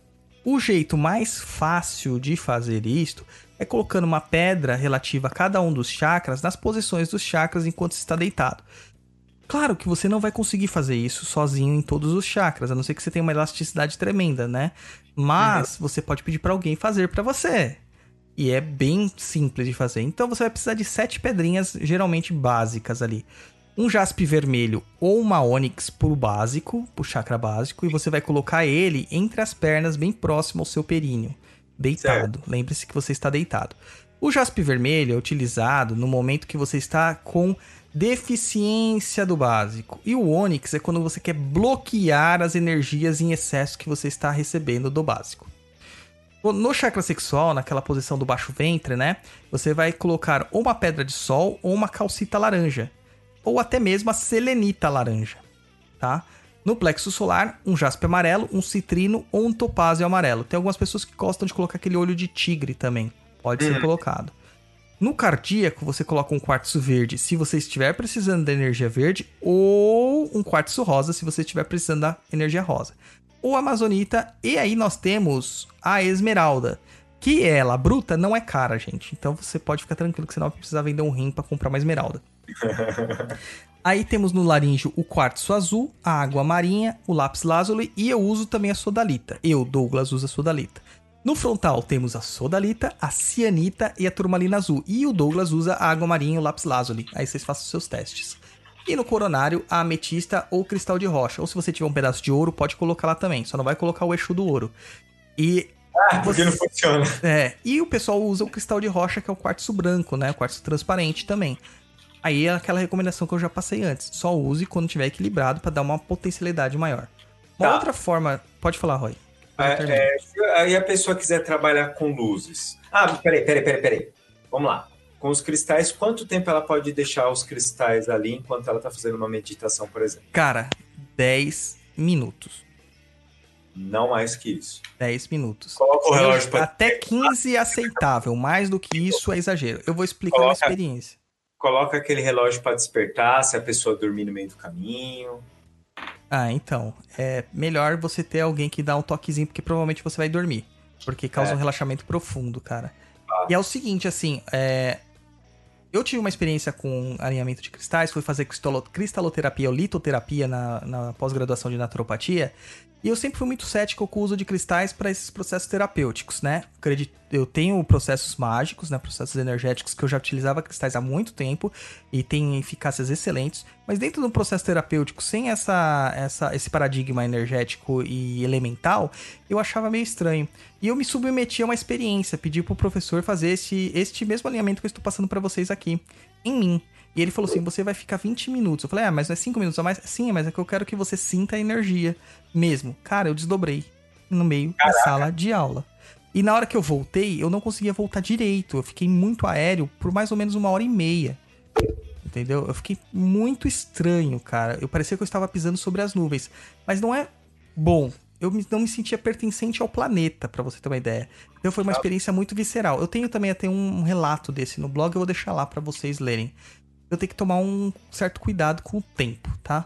A ah. Renata Hall falou aqui para mim que nada, Douglas, seu português é exemplar, principalmente concordâncias verbais. Pronto, ele leu. Ai, yes! meu Deus. Obrigado, Renata. Nossa Obrigado. Agora senhora. eu posso usar o Luiz pelo próximo mês inteiro. Olha lá. Eu falei, Renata, pra que você foi falar isso? Eu, Só porque ele tem QI 400, ele se acha agora. Eu tenho oh, 400, cara. Eu só tenho 168 de QI. Só 168. Oi, Roy certinho pra compensar o resto. Nossa senhora, meu Deus do céu. Compensação, Agora... meu QE, meu QE é uma porcaria. Meu consciente emocional é um lixo. Ô Roy, agora aguenta com esse comentário, nossa. Ó, a, Dani, a, Daniela Franciose, primeira vez com vocês, estou adorando. Obrigado, Daniela, pela audiência. Obrigado. E é Obrigado. isso aí, gente. Com o alinhamento de cristais é muito simples. E você pode usar o que o Roy falou também, as cores, né? Isso. Aí você vai lembrar das cores de cada um dos chakras e usar essas cores também. Quanto tempo as corzinhas? No... Também no máximo 15 minutos. Se você for colocar num tratamento de um chakra apenas, né? Se você for tratar os sete chakras, será 15 dividido por 7. Entendeu? Esse tanto em cada chakra. É 15 minutos o tratamento inteiro, completo. Não é 15 minutos em cada chakra. Entendi. Vamos supor, você vai trabalhar só o básico. Então você vai colocar 15 minutos só no básico. Mas se você for trabalhar é, dois chakras, né? Você vai trabalhar três chakras, daí vai ser cinco minutos cada chakra, entendeu? Mas Certo. geralmente eu, eu, eu acho melhor fazer um alinhamento completo. Você acha que dá pra fazer aqueles combo louco? Tipo, tomar banho de ervas e mexer e, e energia, ou, ou luz com, nos chakras ou Sim. pedra? Você acha que não. Sim, até lembra o banho que a gente falou no, no episódio de banhos, que eu falei que eu uso ametista pra acelerar o processo mediúnico? É justamente porque ela dá uma, uma dinamizada no processo do coronário, na função de se ligar com o astral, entendeu? Abrindo os campos astrais que nós temos, as percepções que nós não possuímos tão desenvolvidas.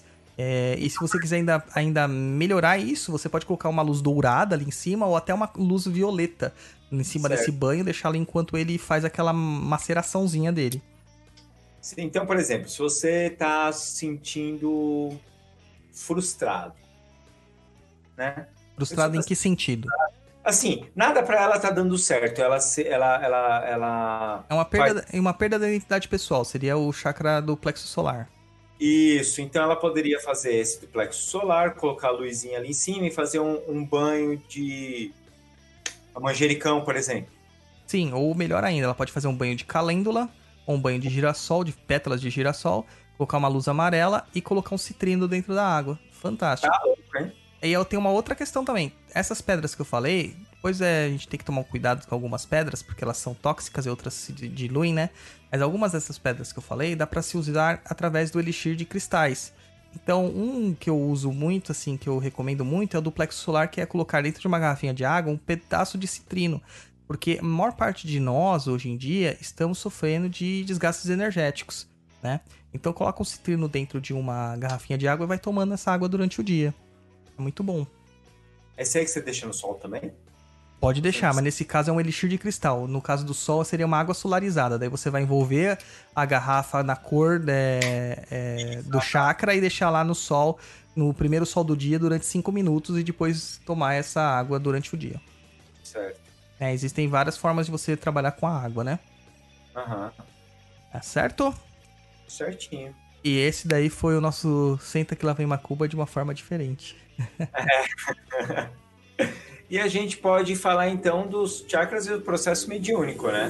Sim, então, aí a gente entra no que a maior parte das pessoas tinham dúvidas realmente. Só que se você não tiver uma compreensão do que é o chakra, você não consegue é, compreender como se dá o processo mediúnico, né? O processo Ah. mediúnico, ele é uma ponte. Oi. Só para entrar aqui num ponto, tudo isso que a gente falou, mas está no processo mediúnico e tal. Mas de repente você vai na, na- no seu terreiro, no seu centro, qualquer lugar que você gosta de ir, é, você ouviu aqui o podcast, achou legal isso, começou a fazer tal. É, de repente você, por algum motivo, vai comentar com seu pai de santo e seu pai de santo, ou ele não tem conhecimento, ou ele não, não acha legal, sei lá, por algum motivo. É, entenda que o que a gente está falando aqui não é uma verdade abso- absoluta que existe dentro dos terreiros. Se você faz essa prática, você se sente bem, mas o seu pai de santo fala que não conhece e tal, mas você acha que você se sente bem, continua fazendo. Só não é, vai bater boca com seu pai de santo para falar que isso aqui era a melhor coisa do mundo e ele não sabe de nada, porque não é assim que funciona a vida. Isso aí, Roy. Isso aí. Carteirada nos outros. Carteirada do quê? É só bom senso. Não, carteirada de bom senso tá faltando hoje no dia. Tá bom, aí é legal, aí é legal, gostei dessa. É. eu até tava falando com a, com a professora de acupuntura nossa hoje, né? Eu falei assim, ela falou assim, ah, intolerância religiosa me irrita. Eu falei assim, poxa, mas, cara, acho que irrita todo mundo, né? É ba- é qualquer pessoa que tenha bom senso. Ela falou, ah, mas bom senso tá em falta. Eu falei, concordo plenamente. Verdade. É, então, daí no processo mediúnico, que é um processo que a gente faz um intercâmbio entre o, plano material e o plano espiritual, a gente tá em transe. O transe não é ficar louquinho, tá, gente? Encher a cara e sair por aí mistificando ou animizando. Transe é um ritual sagrado, onde que você dá permissividade para as entidades se, se manifestarem através do seu campo vibratório. Então você vai estar em comunhão com uma entidade geralmente superior, ou nem tanto, né? Então por isso que a gente tem que ter cuidado com quem a gente convida a entrar no nosso duplo. Ele vai entrar praticamente dentro do nosso campo vibratório, né? Então, no, na, na mediunidade do processo incorporativo, as entidades, ou as outras mediunidades também, ele acaba se aproximando desse nosso campo vibratório, bem perto do nosso dupletério. E através da manipulação do dupletério, ou do corpo astral, né? E depende aí se for uma mediunidade inconsciente ou consciente, ele acaba também manifestando a sua vontade na matéria, que é o que a gente chama de mediunidade, né? Então, o espírito ele está diretamente manipulando os parachakras aqueles chakras encontrados nos seus campos, nos seus corpos espirituais, né? Nos, todos os outros corpos espirituais, seja do duplo, seja do, do, do, corpo astral, e os seus chakras propriamente ditos, né? Envolvidos nessas manifestações. Tá certo? Como o, o espírito desencarnado não possui mais duplo etéreo, então ele acaba se transformando é, no seu aquele seu perispírito step, vamos dizer assim. E ele vai fazer essa transmissão através do seu dupletério. O seu dupletério transmite para o seu corpo material. É, a gente vai entrar mais em detalhes disso quando a gente falar sobre mediunidades e mediunidade de incorporação propriamente dito. Mas aqui pra... Ro... Pode falar. Oh, só complementando, o Roy. Oi. O recadinho que você passou lá, a Cláudia Abreu fez um comentário aqui. Oh. Tro... Troca de pai de santo. Não, não, não. Que às vezes a pessoa não tem conhecimento, né? De repente é um senhor de idade, ele nunca ouviu falar disso. Ele só faz a umbanda que o pai dele fez, que a mãe dele fez. Que o avô tá dele fez. E que não tá errado em nada, né? Não, não tá. É porque às vezes a gente tem conhecimentos, né? De sabe mexer com pedras, com cristais, com isso, com aquilo. E, e, as outras pessoas não têm. De repente a gente chega e fala uma coisa dessa e a pessoa olha para sua cara, tipo, comigo isso nunca funcionou, eu nunca precisei disso. E, e, e você, como médico, você se desmotiva.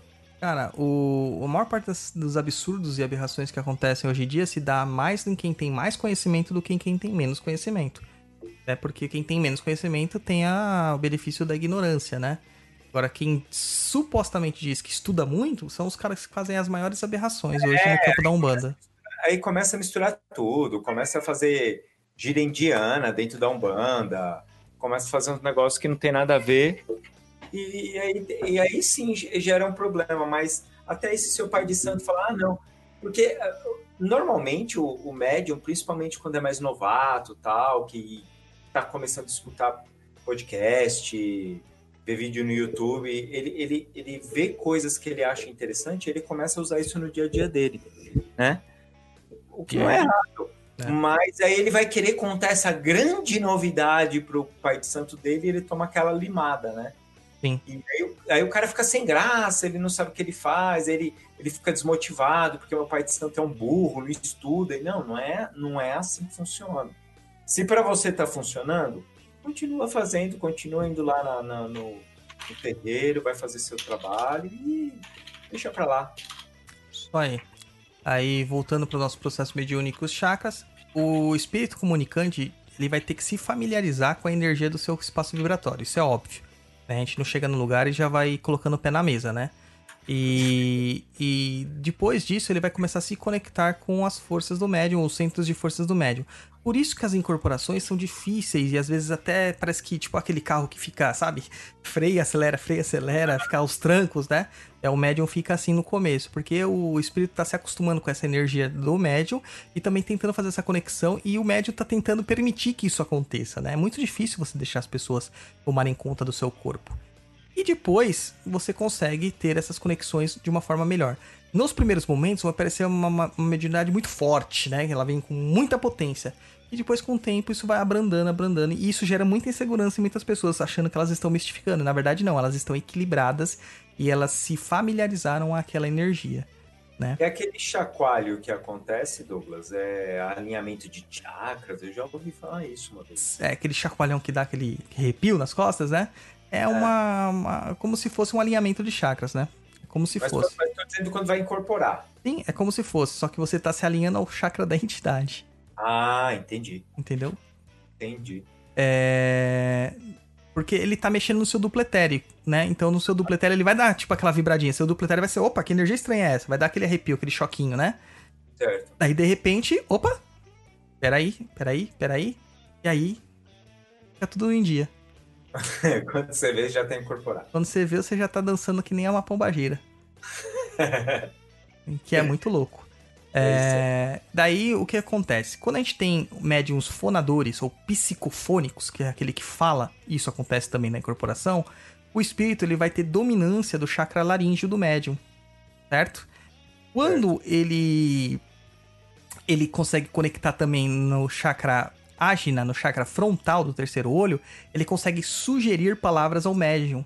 Então, existem duas formas de psicofonia neste caso. A psicofonia que a voz sai como uma voz bem distinta, como o espírito falava, ou só a voz do médium transmitindo uma outra mensagem que não é dele próprio. Então, se você ouvir o médium falando com a voz do médium mesmo, mas transmitindo uma mensagem que parece que é de elevado teor, né, moral e educa educacional, você pode ter certeza que é um espírito que está transmitindo através do ágina, do frontal. Ele tá né? Parece que ele só tá falando aquilo que ele tá ouvindo, né? É, como Fala, se ele estivesse lendo as mensagens na tela mental dele. É mais ou menos uma, um telégrafo, né?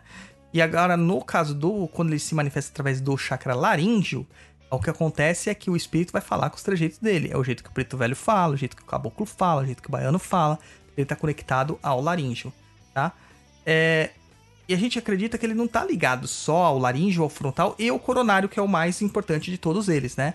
Também está controlando o chakra básico, né? Permitindo que o médium mantenha as suas funções biológicas basais, né? As suas funções estáveis, né? Operantes ali. Então, durante o transe, é muito comum a pessoa relatar perda de tempo, da noção do tempo, elas não sentem necessidade de ir ao banheiro, elas não sentem frio, não sentem calor, não sentem sono, não sentem sede, não sentem dor, não sentem fome. Então ela fica realmente é, anestesiada, por assim dizer, mas ela não sente anestesiada, né? Porque quem é médium é, consciente sabe que tá sentindo tudo ali. Mas essas coisas não, não elas perdem a significância propriamente dita. Então é porque a entidade está manipulando o seu chakra básico para que ele continue dando vida para o seu corpo, né? É, é, extraindo energia telúrica, armazenando e nutrindo essas energias para que as suas funções corporais elas continuem funcionando e ao mesmo tempo é, manipulando as suas energias que a gente chama de ectoplasma, que é energia vital, não é outra coisa que não é energia vital, que ela consiga ser doada para os trabalhos espirituais que estão ali acontecendo, né? Algumas pessoas também relatam que sentem é, excitação, né? Eu já ouvi nitidamente isso. É uma mensagem de um, de um leitor do blog mandou assim, ouvi não, li, né? Douglas, eu estou querendo largar a Umbanda porque toda vez que eu vou incorporar, eu fico de pau duro. Ixi! Entendeu? E isso tem muito a ver com a questão do chakra sexual. Porque é. sofre excitação do chakra sexual. Mas é porque ele não está lidando com essa forma da melhor forma, de, é, ou da forma mais adequada para isso. Possivelmente o preceito dele está sendo muito, muito rígido. Ele tem que fazer um preceito mais brando. Ou seja, só no dia de trabalho, ele tem que não fazer sexo. Nos outros dias, ele tem que fazer sexo, nem que seja com ele mesmo, né? Então ele tem que se libertar, tá? Certo. E tem o plexo solar também, que é o nosso grande sol, comandante das emoções, né? Que acaba gerando, transmutando e absorvendo as energias dos espíritos é, comunicantes. Muitos dão passe por aí, né? Você sente que eles dão um passe por aí, você vê uma energia emanada. E o chakra cardíaco também, com essa questão do controle do corpo emocional, dos sentimentos, da empatia e tudo mais tal. E aquele que eu te falei, que é o humeral. O humeral, sempre quando tem um acoplamento, que é o que, se, que a gente chama, que é a incorporação, que é um acoplamento, ele é ligado. E é uma permissão para que o espírito atue no seu corpo. E isso é feito pelo seu guia chefe de coroa, tá dentro da visão da Umbanda.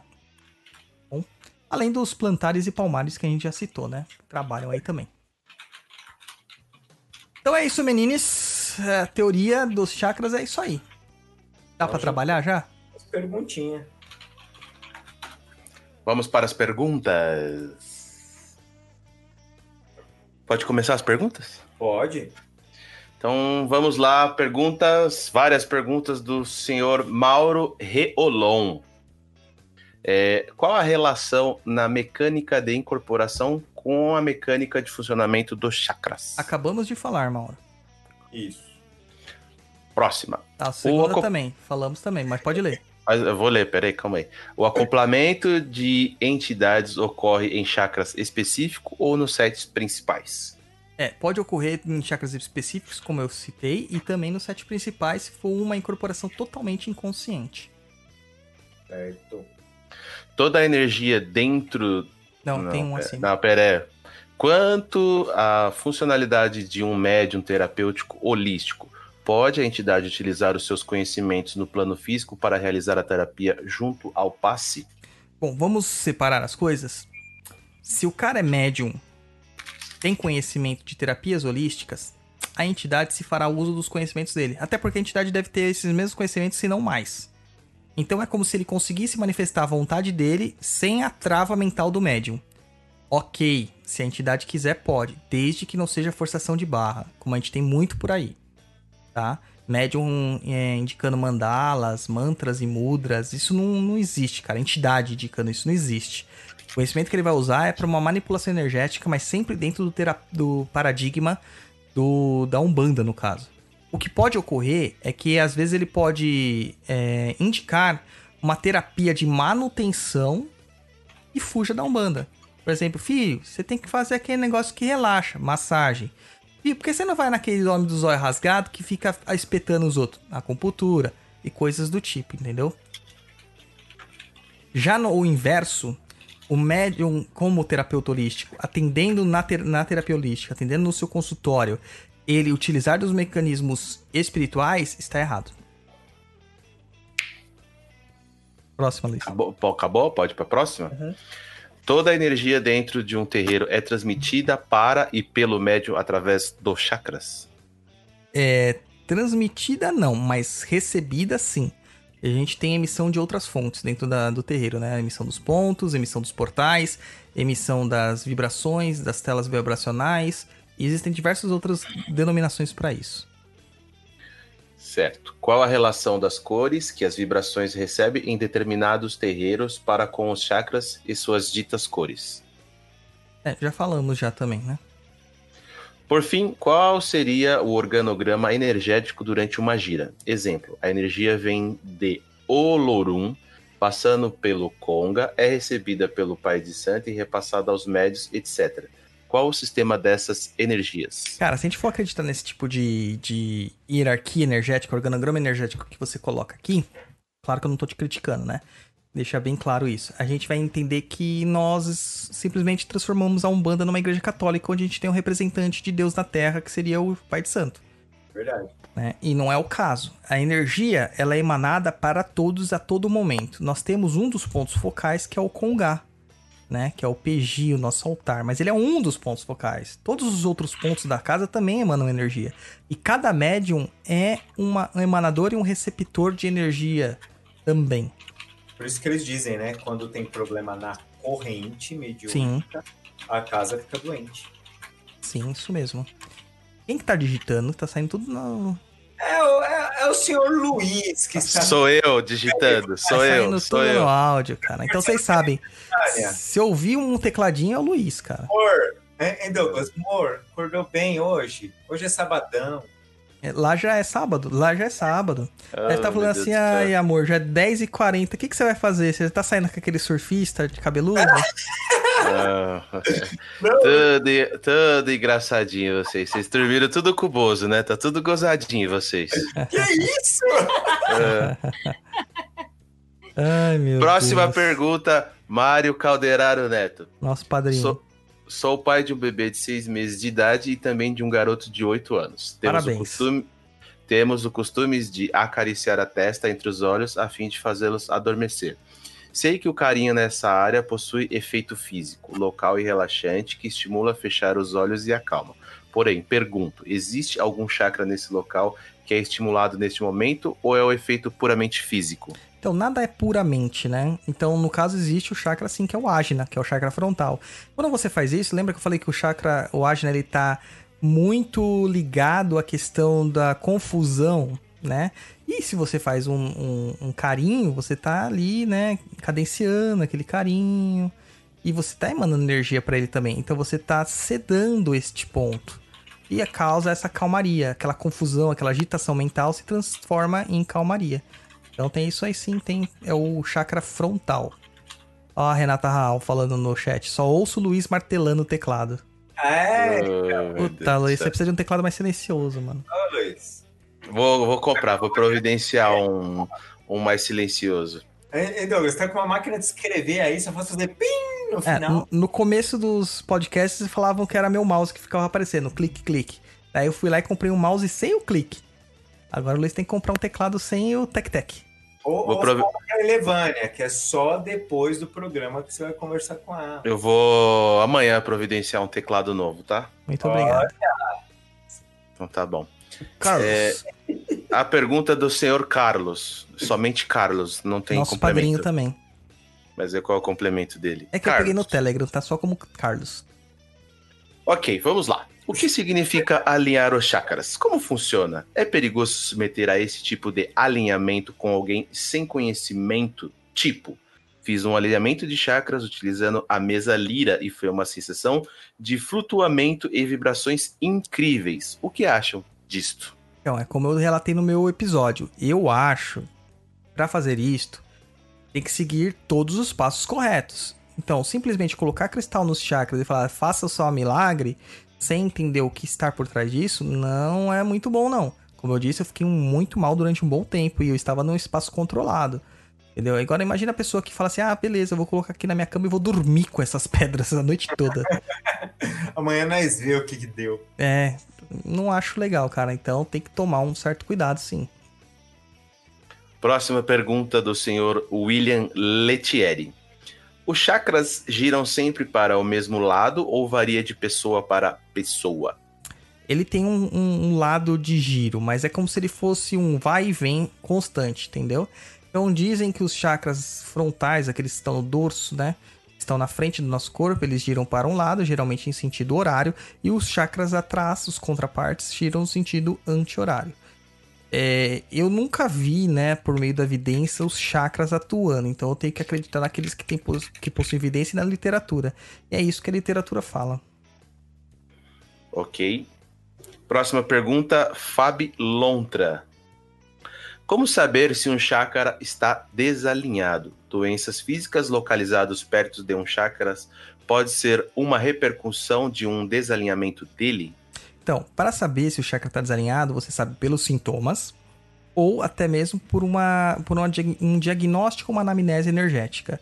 Pode ser feita pelos métodos clássicos da medicina tradicional chinesa, da medicina ayurvédica e por um pêndulo na radiestesia. Dá para medir por esses, esses instrumentos, né? Lá no curso eu explico bastante sobre isso. É que a gente tá sem a turmas abertas no momento, mas fica ligado aí, logo em breve eu falo alguma vez que, que for abrir alguma turma aí.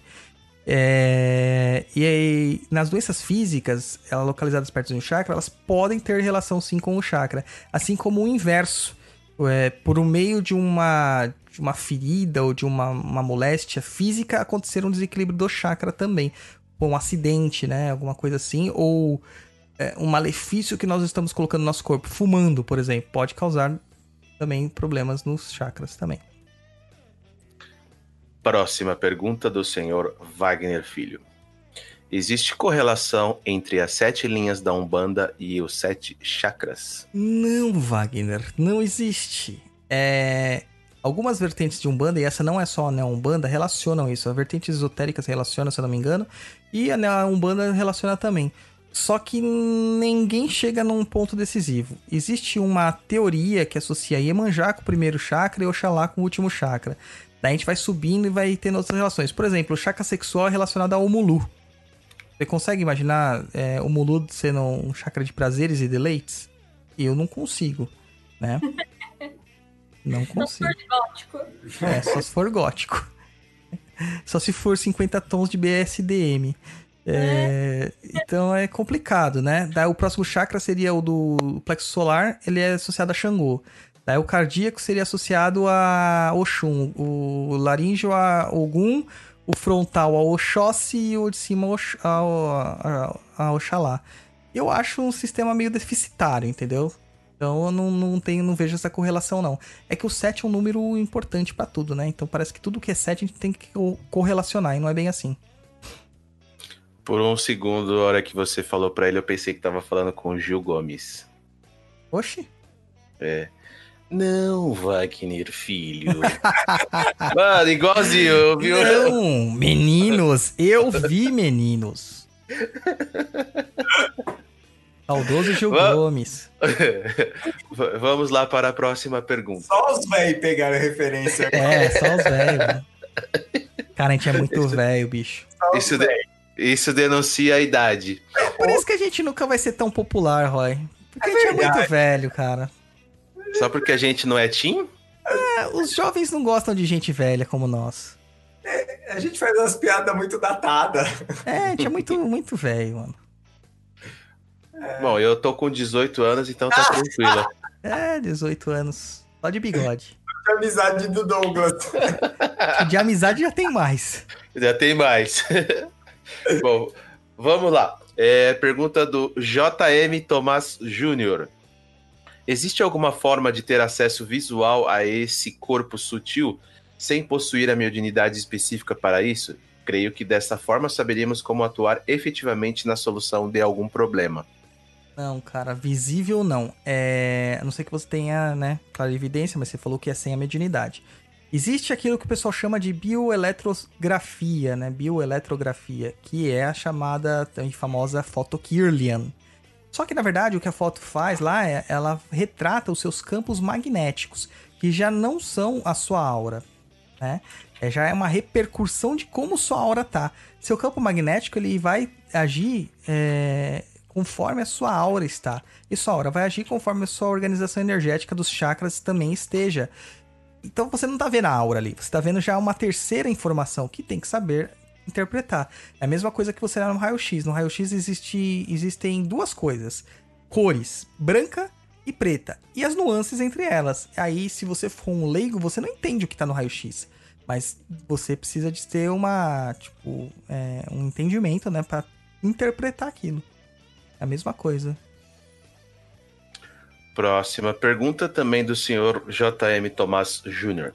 Quais as formas de evitarmos os bloqueios dos chakras? Sendo isso possível com muita prática. Cara, bloqueio, por incrível que pareça, é, não existe muito. Né? O que mais existe é exacerbação superexcitação e também é, a parte desnutrição do chakra, por assim dizer, né? Como que a gente fala quando o chakra está. Cara, fugiu a palavra, mano. O chakra ele tá em deficiência. Deficiência, essa é a palavra. Déficit, déficit. Então é, é, é- é o que mais acontece. Para evitar o bloqueio, você tem que estar movimentando energia. Bloqueio é quando a energia está parada. Eu até ia falar no Senta que Vila Vem Macumba e acabei esquecendo. Existe uma, um- grid, né, uma mandala de, de, de, de cristais muito boa para fazer movimentação eh, energética. Pode ser feita uma vez a cada mês, uma vez a cada dois meses, por aí dizer, né? Você vai fazer. é, você vai deitar novamente, vai colocar um- uma obsidiana ou uma turmalina negra ou uma ônix nos pés, encostado nas, na sola dos pés, tá? Vai colocar um cristal de quartzo em cada uma das mãos e um último cristal de quartzo na cabeça. E deixa ali. Ali por 10 a 15 minutos. Lembre-se que você tem que estar equilibrado, né? Mais ou menos equilibrado. Isso vai fazer o quê? Com que a sua energia circule, tá? Se quiser substituir o chakra do chakra coronário pelo, pela ametista, vai funcionar até melhor, tá? É que a, a, a, teoria básica, né, o exercício básico é com o cristal de quartzo, mas eu substituo pela ametista o do coronário. Então, dois cristais na- de quartzo na mão, duas turmalinas onyx ou é, obsidiana nos pés, né? E o ametista na cabeça. Obsidiana não, é vidro de dragão, porque agora a gente tá no efeito Game of Thrones, né? Aquele negócio que mata os White Walkers é vidro de dragão, que é obsidiana. É lava Eu não vulcânica. assisto Game of Thrones, então não sei o que é isso. Obsidiana é um vidro preto. Vamos para a próxima pergunta da senhora Karina Santander. Será que ela é dona do Banco Santander? Se for, patrocina nós, por favor. Tô precisando. Caraca, imagina. imagina sendo patrocinado pelo banco, cara. Ah, pode ser de Santo André também, né? Terra da Macumba, né? É, Santander, porque nasceu em Santo André, né? Dica de alinhamento energético eficaz e que pode ser realizado em qualquer lugar e momento. visualização. Lembra que eu falei, se você souber as cores das, dos chakras, você visualiza é, bolas, né? Esferas de energia da cor do, relativa do chakra em cada um dos, dos pontos do chakra. E tem um exercício que se chama grounding, que é aterramento, que é excelente. Você vai ver a energia subindo nos seus pés e passando por cada um dos chakras e mudando a sua cor até subir pela cabeça. Existem várias, cara. Eu recomendo até que você procure algumas aí. Pode dar, pode dar um Google sem medo, tá? Que tem várias aí. São bem inocentinhas e, e, e não vão causar nenhum tipo de prejuízo. Pra começar a trabalhar com a visualização, porque isso é um, um negócio constante.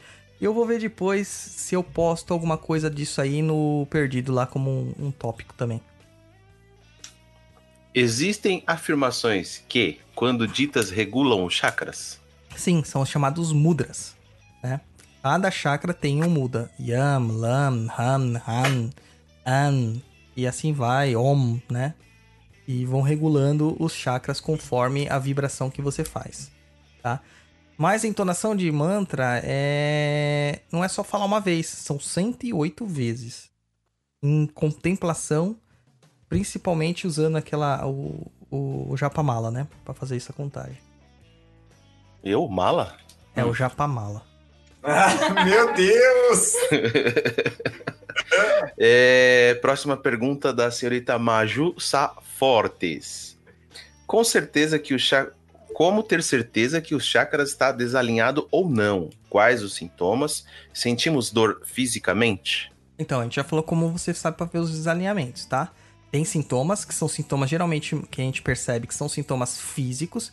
Não que já não tinha tido sintomas energéticos, espirituais, emocionais, psíquicos e tudo mais. Já, só que a gente não percebe. Porque a gente não tem essa, essa rotina, sabe? Esse, essa coisa, essa, esse hábito de perceber os nossos sintomas, se não os físicos. Dentro do ocidente, nós acostumamos a sempre é, receber remédios em cima daquilo que nós temos já. E não conseguir fazer uma auto uma autoanálise todos os dias. O correto seria fazer uma meditação todos os dias para ver o que está acontecendo de errado, né? E é possível sentir dor fisicamente, sim. É possível. Eu já vi. Ó, vou dar um exemplo aqui. Da dor fisicamente. Até lembrei aqui. É, criança a gente fala que tá com o bucho virado. E adulto a gente fala que tá com a coluna fora do lugar. Isso é um desalinhamento de chakras baseados principalmente no parte física que, que acaba causando uma uma, uma desordem, um desequilíbrio energético na contraparte espiritual e energética. E o baiano, geralmente que trabalha comigo e outros baianos que eu tenho contato, faz o benzimento das costas. O Luiz já cansou de ver eu fazer esse tipo de benzimento quando as pessoas estão passando, hum, passando mal. O que, que acontece? A pessoa sente náusea, sente, sabe, não tem vontade de, de, de, comer. Algumas travam na hora de ir no banheiro, não sente vontade de ir no banheiro, se sentem empachadas, sentem é, os enjoos, né, clássicos e tudo mais. Sentem dor de cabeça, é, sentem dores nas costas, sentem desconforto. Tem várias questões aí. E geralmente você vai medir lá, que tem uma forma de você ver se a coluna tá desalinhada, não os chakras, né? Você junta as duas mãos, junta os dois pés, pede pra pessoa sentar da forma mais correta possível, pega as duas mãos, abre no sentido de cruz e puxa por cima da cabeça dela os polegares. Se os polegares se alinharem, quer dizer que o corpo está alinhado. Se não se alinharem, e realmente a maior parte das vezes não está alinhado, você tem que fazer um trabalho ali para alinhar novamente. Eu geralmente faço um benzimento que eu aprendi com um baiano. Eu faço esse benzimento e meço novamente e os chakras se alinham. Detalhe, eu nem encosto na pessoa. E os chakras se alinham. Então você vê que causou é, várias dores, né? Vários incômodos físicos. Eu mesmo esses dias estava assim, pedi pra uma tia minha fazer o, o, o benzimento em mim. Ela fez e na hora o meu enjoo, a minha náusea passou. Na hora. Pode ir pra próxima? Bora. Elise Carpes de Moraes. Dá para relacionar as linhas de lei aos fluxos de energia do corpo? O planeta Terra teria chakras? Fui longe, viajei demais, se fui, desculpa. É que pra ver o planeta inteiro tem que viajar, né? Tem jeito. é... Então, tem sim, tem relação com as linhas de lei e os fluxos de energia do corpo o planeta é um grande corpo também. E existem vários pontos no mundo que são considerados chakras planetários. Então tem uma relação sim. Tem alguns locais que o poder são, do local é tão grande, tão grande, que algumas pessoas passam simplesmente mal lá, porque a energia é muito pura, né? A gente não tá acostumado com coisa pura. Mas aí eu, eu, não, eu não sou um grande conhecedor de linhas de lei, para dizer, tá? É, mas geralmente em cruzamentos de, de, linhas de lei a gente vê bastante movimentação espiritual nestes locais, né? Entendi. Olivia Mendes. Os banhos de ervas ajudam a eliminar as energias, alinhar as energias dos chakras? Sim, é alinhar e é energizar. Sim, com toda certeza. As ervas têm uma grande potencialidade para isso. Mas aí você não vai fazer o banho pensando na teoria dos chakras. Você vai fazer o banho conforme a gente falou no último Papo na Encruza, no 48, né, Luiz? Isso. É, banhos de ervas. Próxima pergunta também da Olivia Mendes. Conheço uma pessoa que acordou no meio da madrugada e enxergou seu próprio nariz com os olhos fechados, como se tivesse abertos, enxergando uma espécie de luz saindo de cima. Isso poderia ter algo a ver com o chakra frontal ativado? Se sim, esse seria um sinal da mediunidade a ser desenvolvida ou não necessariamente? Então, é, não tem a ver com o chakra estar ativado propriamente dizendo. Isso, é, no caso, parece mais que ele teve um desdobramento e ele teve o reflexo de ver o próprio corpo. O que acontece é que quando a gente está em desdobramento, tudo é mais vívido. Tudo é mais vívido. Eu lembro que um dos primeiros desdobramentos que eu fiz, quando eu olhei para a cidade, a cidade brilhava, as é, luzes da cidade brilhavam demais. Verdade. Chega a ofuscar os olhos. Então é tudo muito mais é, é, vivo, né? Vibrante. Pode ou não pode ser sinal de mediunidade? Pode ser um sinal de animismo que não é necessariamente ruim, tá? E de qualquer forma, processos como desdobramento são puramente anímicos, né? Então, de, também precisa ser desenvolvido, estudado, educado, no caso. Próxima pergunta do Gustavo Carnelos, é isso? isso. Carnelos. É, o uso de medicamentos pode influenciar ou afetar os chakras? Sim. É, tem um texto lá no blog que se chama Obsessor Químico onde eu narro é, como que os antidepressivos antigos, não os mais modernos, mas os mais antigos, eles causavam embotamento tanto das emoções quanto dos processos mediúnicos, tá? Então, podem sim afetar os chakras. Próximo. E, e o inverso também, se o chakra tiver muito zoado, né, é, e você tiver que fazer uso do remédio, ele pode ajudar a harmonizar também o chakra. Tudo, tudo a questão de remédio é dosagem, né? Qual o entendimento de vocês sobre o Kundalini? Importância, o que faz e como lidar com ela? Cara, sem Kundalini não existe vida. Então a importância é total. Agora, o que faz e como lidar com ela, isso aí vai de cada um. Né? Basicamente é a energia que te mantém vivo. Mas é, para você entender o que você vai, como você vai de encontro a isso, como você vai chegar ao seu nirvana, ao seu samadhi, isso é um processo e uma caminhada muito pessoal. Se eu disser aqui para você como que é, vai ficar igual aquela procura eterna pelo sagrado anjo guardião. Todo mundo quer saber ou encontrar o sagrado anjo guardião como supostamente o Crowley achou. E isso não acontece, porque isso é uma experiência pessoal. Cada um vai ter um entendimento diferente sobre isso. Qual o entendimento de vocês sobre campos de força e a relação com os chakras? Hum, vou ficar devendo essa resposta porque eu não entendi sobre o que é campos de força. Seria o quê? locais que tem eh, grande emanação de energia, e for, tem tudo a ver, cara. Porque locais de muita energia também a gente capta, né? Nós somos antenas. Então manda lá sua perguntinha, contato arroba perdido.co. É, é, desenrola um pouquinho melhor essa pergunta para eu entender o que, que você tá perguntando exatamente, tá? E desculpa aí se eu não consegui falar. Próxima pergunta do Michael 593. O alinhamento de chakras é o mesmo para todo mundo? Vermelho no básico, branco no coronário? Não, não é que é para todo mundo. Ele tem um basicão aí que dá para ser seguido, mas isso aí varia muito de pessoa para pessoa. Eu já tive, através de, de análise com pêndulo, fazer um, um alinhamento de chakra só no básico e só no coronário. Eu usei duas pedras, no caso que eu usei alinhamento por cristais. E em outros casos você tem que usar outras cores em outros, em outros chakras. Mas daí a gente vai entrar em uns processos um pouquinho mais avançados que não dá para explicar aqui assim em tão pouco tempo, né? Mas a gente tem os, as cores que a gente chama de complementares. Dependendo da, da, da dificuldade, deficiência, do, do excesso que se encontra energeticamente em cada ponto, você não vai usar a cor do chakra, mas você vai usar a sua cor complementar. Próxima pergunta da senhorita Cláudia de Abreu. Que tal falar sobre incorporações e os chakras? Ou seja, como se dá a relação e os diferentes níveis de aproximação das entidades e o médium? Ainda nessa questão, como vocês veriam a incorporação que produz uma quase inconsciência? É, a gente falou mais ou menos sobre isso, né? Basicamente no programa. E eu vou deixar, porque a gente vai também é, aprofundar melhor isso aí no programa sobre mediunidade de incorporação. Quero ter pauta para lá, né? uhum. Próxima pergunta do senhor Nicolas 013. Tenho uma dúvida. Você, abre parênteses, Douglas, fecha parênteses. Direcionada, mano.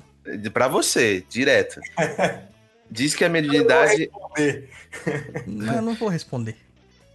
Diz que a mediunidade é afetada pelas ondas magnéticas, alimentação e o próprio ar. Com isso em mente, com o decorrer dos anos, isso tende a piorar então a mediunidade, pode se acabar ou ter uma interferência grave de alguma forma. Eu não vou responder o Nicolas porque eu sou metido, sou arrogante e eu não preciso de ouvinte. Mentira! Mentira, imagina. Todas as perguntas são bem-vindas.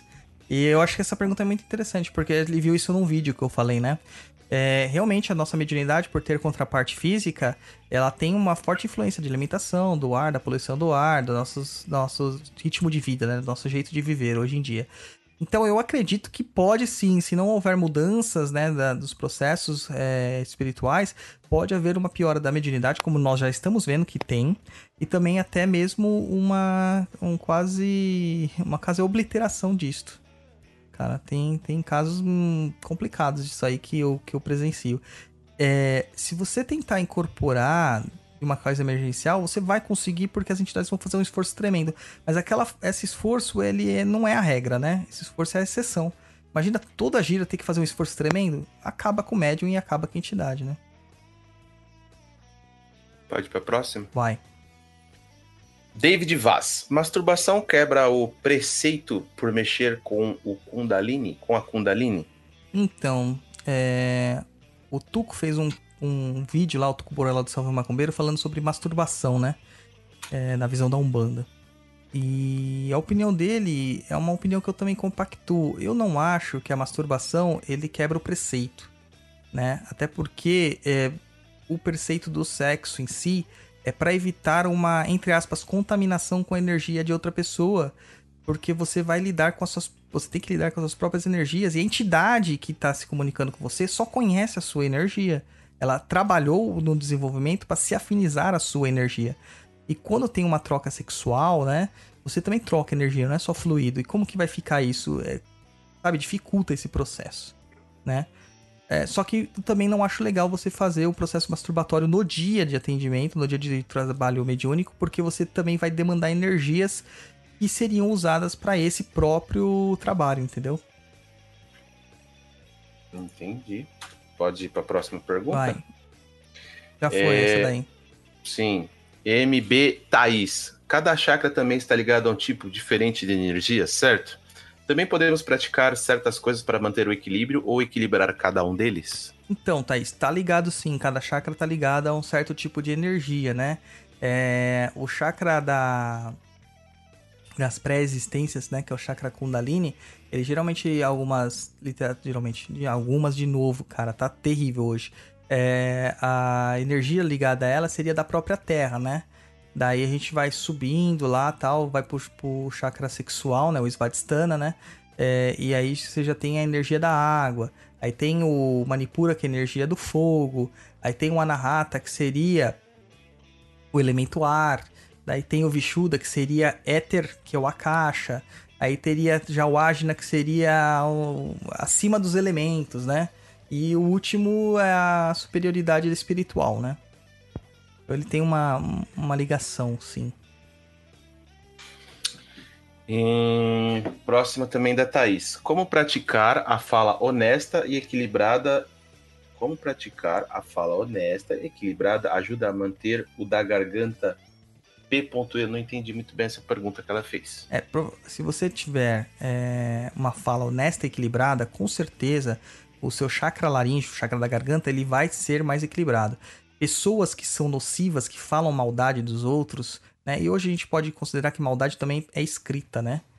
É, quando você está escrevendo alguma coisa no Twitter, você também está usando seu seu chakra laríngeo, né? Seu Vishuddha. Então ele também está sendo é, exercido ali. Se você tiver uma, uma fala falaciosa é, prejudicando alguém, falando pejorativamente de alguém, com certeza você também está desequilibrando, né? Próxima pergunta da senhorita Renata Rahal, acho que é assim que pronuncia o nome dela. E lembrando que ela fez um comentário do Douglas, agora aguenta 25 anos. Eu já tinha esquecido, mas você acabou de me lembrar. Então agora vai ferrou. Você esquecido, aham, uhum, tá é, bom. Douglas, né? Dorme, dorme nesse barulho aí. Eu tenho dorme. problema de memória, cara. Aham, uhum, tá bom, é, beleza. Vamos lá. É, chegou a falar sobre radiestesia? Perdi o começo também. Se não foi falado, poderia explicar como a radiestesia influencia nos chakras? Então, Renata, a gente bateu na trave aí falando sobre a questão de diagnóstico com o pêndulo, né? É, eu não vou entrar muito no, nesse, nesse tema da radiestesia, porque é bem complexo, tá? E a radiestesia é mais uma ferramenta, ela não influencia os chakras propriamente ditos, mas ela é uma ferramenta para isso. E a gente vai usar isso aí, a gente vai acabar usando isso aí como uma pauta, né? Para falar no programa de radiestesia mesmo, mais profundamente. Radiestesia é um tema bem complexo também, bem polêmico. Próxima pergunta do Rafael PG. Sons isocrônicos ajudam? Por que você não escreveu aí no, no dicionário o que, que é isocrônico, Luiz? Não sei, cara. Não faço a mínima Poxa, ideia. cara, você é tem que me facilitar, aí. cara. É, se for o que eu estou imaginando, que são os bineurais, né? É, espero que seja isso, se eu não estou louco. É, eles não, eles não têm comprovação de que ajudam, cara. Eu não teria como te, te dar uma, uma, uma resposta mais precisa sobre isso, tá? Agora, se forem sons repetitivos, que algumas pessoas também usam isocrônicos para sons repetitivos, é... cara, aí você vai entrar no processo de transe, né? Então, entrando no processo de transe, essa manifestação do, do, do, do, do alinhamento energético ele se transforma de uma forma um pouquinho mais, mais fácil de ser ex, é, executada. Quer que eu leia aqui o que eu achei numa página aqui? O que, que é? Ah, Sons isocrônicos. Uma, uma página aleatória, tá? Não sei a credibilidade, mas vou ler aqui. É, o cérebro humano é um órgão complexo em constante trabalho, enviando sinais elétricos, comunicando, construindo novas conexões neurais, etc. Essa atividade elétrica gerada pelo cérebro, também conhecido por ondas cerebrais, refletem nossos estados mentais. A realidade não é fruto apenas das influências externas, mas sim de um processo interno baseado em nossos pensamentos, percepções, emoções e assim. Diversas frequências variantes manifestam a realidade. Existem cinco tipos de frequências cerebrais: beta, alfa, teta, delta e gama. São ocorrências naturais biológicas em que todos os seres humanos experienciam diferentes estados em diversos momentos do dia. E geralmente um desses estados é dominante. Você sabia que cada onda cerebral possui suas próprias características representando o estado, estado particular de consciência? Cada um dos estados de ondas cerebrais ocorre uma faixa de frequência específica que é medida em ciclos por segundo. Cada um dos tipos de ondas cerebrais desempenha um papel fundamental em nosso desenvolvimento mental durante nossa infância. E hoje eles desempenham um papel importante na manutenção da saúde e vitalidade como adultos. Hoje vamos falar dos diferentes estados de ondas cerebrais e benefícios associados às experiências. Aí aqui fala de cada onda, o que cada onda faz, é, cara, eu vou responder daquele jeito, né, o Roy? Quando a gente não sabe uma coisa, o que nós fazemos? Não Pesquisamos. Fala, não sabemos do que, que, se trata. Exatamente, a gente não inventa coisa aqui, então eu não, não poderia te ajudar nisso. Ô, Rafael, fico devendo essa daí. Vou me informar melhor, cara. Vou pesquisar melhor sobre isso, porque eu não tenho bases para falar sobre isso. Até porque se for legal a gente testa, né? Ah, claro, com o Roy. Ah, isso eu faço mesmo. É, próxima pergunta da Larissa Lopes.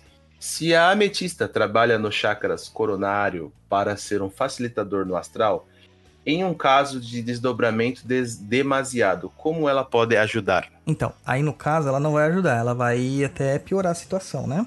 Ela vai facilitar mais ainda esse lado espiritual. No caso, você não vai ter que fazer o trabalho no chakra coronário, você vai ter que fazer um trabalho de ancoramento, né, de ancoragem do chakra básico. Então você vai ter que colocar lá é, uma pedra vermelha, é, um jaspe vermelho, jas, jaspe sanguíneo no chakra básico durante 5 minutos, troca por uma obsidiana de novo por 5 minutos, volta a colocar o chakra é, Jaspe de novo, né, no chakra básico por mais 5 minutos, totalizando 15 minutos, se eu não errei na matemática, tá? E fazer isso pelo menos umas duas, três vezes por semana até as coisas se acalmarem. Depois faz um, um alinhamento para equilibrar todas as energias do corpo, né? Aquele alinhamento básico. Próxima pergunta da Isabel Botelho. Os pêndulos podem verificar a desarmonia dos chakras? Sim, podem sim. Eu até ensino isso no curso lá. Não tô fazendo jabá do curso, até porque a gente não tem turma aberta. Mas é uma das ferramentas que a gente utiliza para fazer esse tipo de diagnóstico. Acabou as perguntas. Acabou. Acabou as perguntas. Ó, a Renata ah, Raal falou para você não brigar com ela, Luiz. Não, tô brigando não. Fica tranquila. A gente só, só... briga com o Douglas. É, só, só vou ter que ficar aturando uma semana inteira o Douglas pesando isso aí na, na vida. Ó, a pra Larissa... Quem, pra, pra, pra, quem não sabe, eu tenho que olhar todo dia pra cara do Douglas porque a mesa dele é exatamente em frente à minha. Então, ou seja, das 8 da manhã até as 5 da tarde, é, enfim, tô olhando pra cara dele ele vai ficar falando isso é, várias e várias vezes durante o dia. Peraí, peraí, ô Luiz. Oi. Douglas trabalha? Não, o Douglas só enrola o dia inteiro. é, só enrola. Ô Douglas. Oi. Você não vive de espiritualidade? É, quem me dera, viu? Tô até pensando em fazer isso, cara. Acho que eu vou abrir um botãozinho no PagSeguro no PayPal lá e quem quiser fazer doação para eu viver de espiritualidade, só mandar um pouquinho lá para mim. Claro que não, né, cara? ah, tá. Não, é, é só pra, né? o Luiz falou que a mesa fica em frente e tal, né? Às vezes. Ah, eu, tô, não tô conseguindo nem dinheiro pra abrir o terreiro, mano. Quanto mais pra viver de espiritualidade. É verdade, gente. É, o pai Dodô quer abrir um terreiro. Então, se você tem um, um, um, lugar legal onde possa tocar tabaco e acender incenso, é, da Penha até o Belém, entre em contato no Perdido. Como que é o e-mail, ô, ô, Luiz? Perdido, contato, é contato arroba perdido.co. É, deu nó na mente aqui. Está tudo perdido. Então, por favor, é quem tiver um, um um salão e deixar tocar lá uns, uns atabaques, acender os incensos lá, um, fazer defumação, né? Né, pai Dudu? Aí. E ele é... trabalha, mas, mas, assim, né, gente, não adianta vocês querer cobrar 5 mil reais porque a casa que o Douglas vai abrir é uma casa de caridade, né? De verdade. Então... Se, for, se for do time do Vasco, é melhor ainda. Caramba, aí não, né, Luiz? Ah, não dá, né, Luiz? Aí não dá, a pessoa. Não, no, no começo, né? Dá uma ajuda, né? Ah, não, ó. Não, não, fazer os negócios certinho, mas não adianta querer cobrar, né, uma fortuna aí, porque é uma casa de caridade. Então o dinheiro que vai sair dali é dos próprios médiums que vão ajudar com. Bom, mas deixa isso aí para quando o Rompimato fizer a, a, a, demanda, cara. Por enquanto tá no stand-by. Eu nem tenho vontade, para falar a verdade. Eu fujo disso que nem o diabo foge da ah, cruz. Ah, pode nada. Vamos lá, cara. Vai ser da hora. É, o Roy tá louco pra abrir um terreiro pra ele trabalhar nele. Evidente. Ah, tem uma mensagem da Larissa Lopes aqui no chat aqui, ó. Putz, é bem isso. Acho que tá na hora que a gente tava falando da que os médios sentem energia, né, mais forte, depois vai abrandando, né? Fiquei bem desmotivada recentemente porque queria fazer o lance da fazema com as ervas e a essência que o Douglas passou em um podcast. Aí a resposta que eu recebi foi: não precisa. Porque provavelmente ela tem uma, uma incorporação já saudável, né? Coesa uhum. e correta. E a entidade dela soube disso, né? Sim. então não tem por que fazer, né? Mas foi a entidade. A Ana Carolina, espero que não estejam falando do Vasco Futebol. Até, não, a gente não fala de segundos lugares e vice-campeões aqui. Ah, nós! É, a gente só não. fala de campeões. E assim, Vasco aqui em São Paulo, que a Ana Carolina é do, é do Rio, cara. É do... Ela é de volta redonda. É, Vasco aqui em São Paulo a gente fala que é na faixa, de graça, entendeu? É, tem um, um, uma gira, né? Uma gira que ô, fala ô, assim: Ó, oh, vai no Vasco. O é. Vasco é tipo de graça. Ô Luiz. Oi. Hot dog com purê de batata, é bom? É, é até meio pobrinho, mas é bom, né? Tinha que ter mais coisas. Não, mas o que, que vai no hot dog de verdade?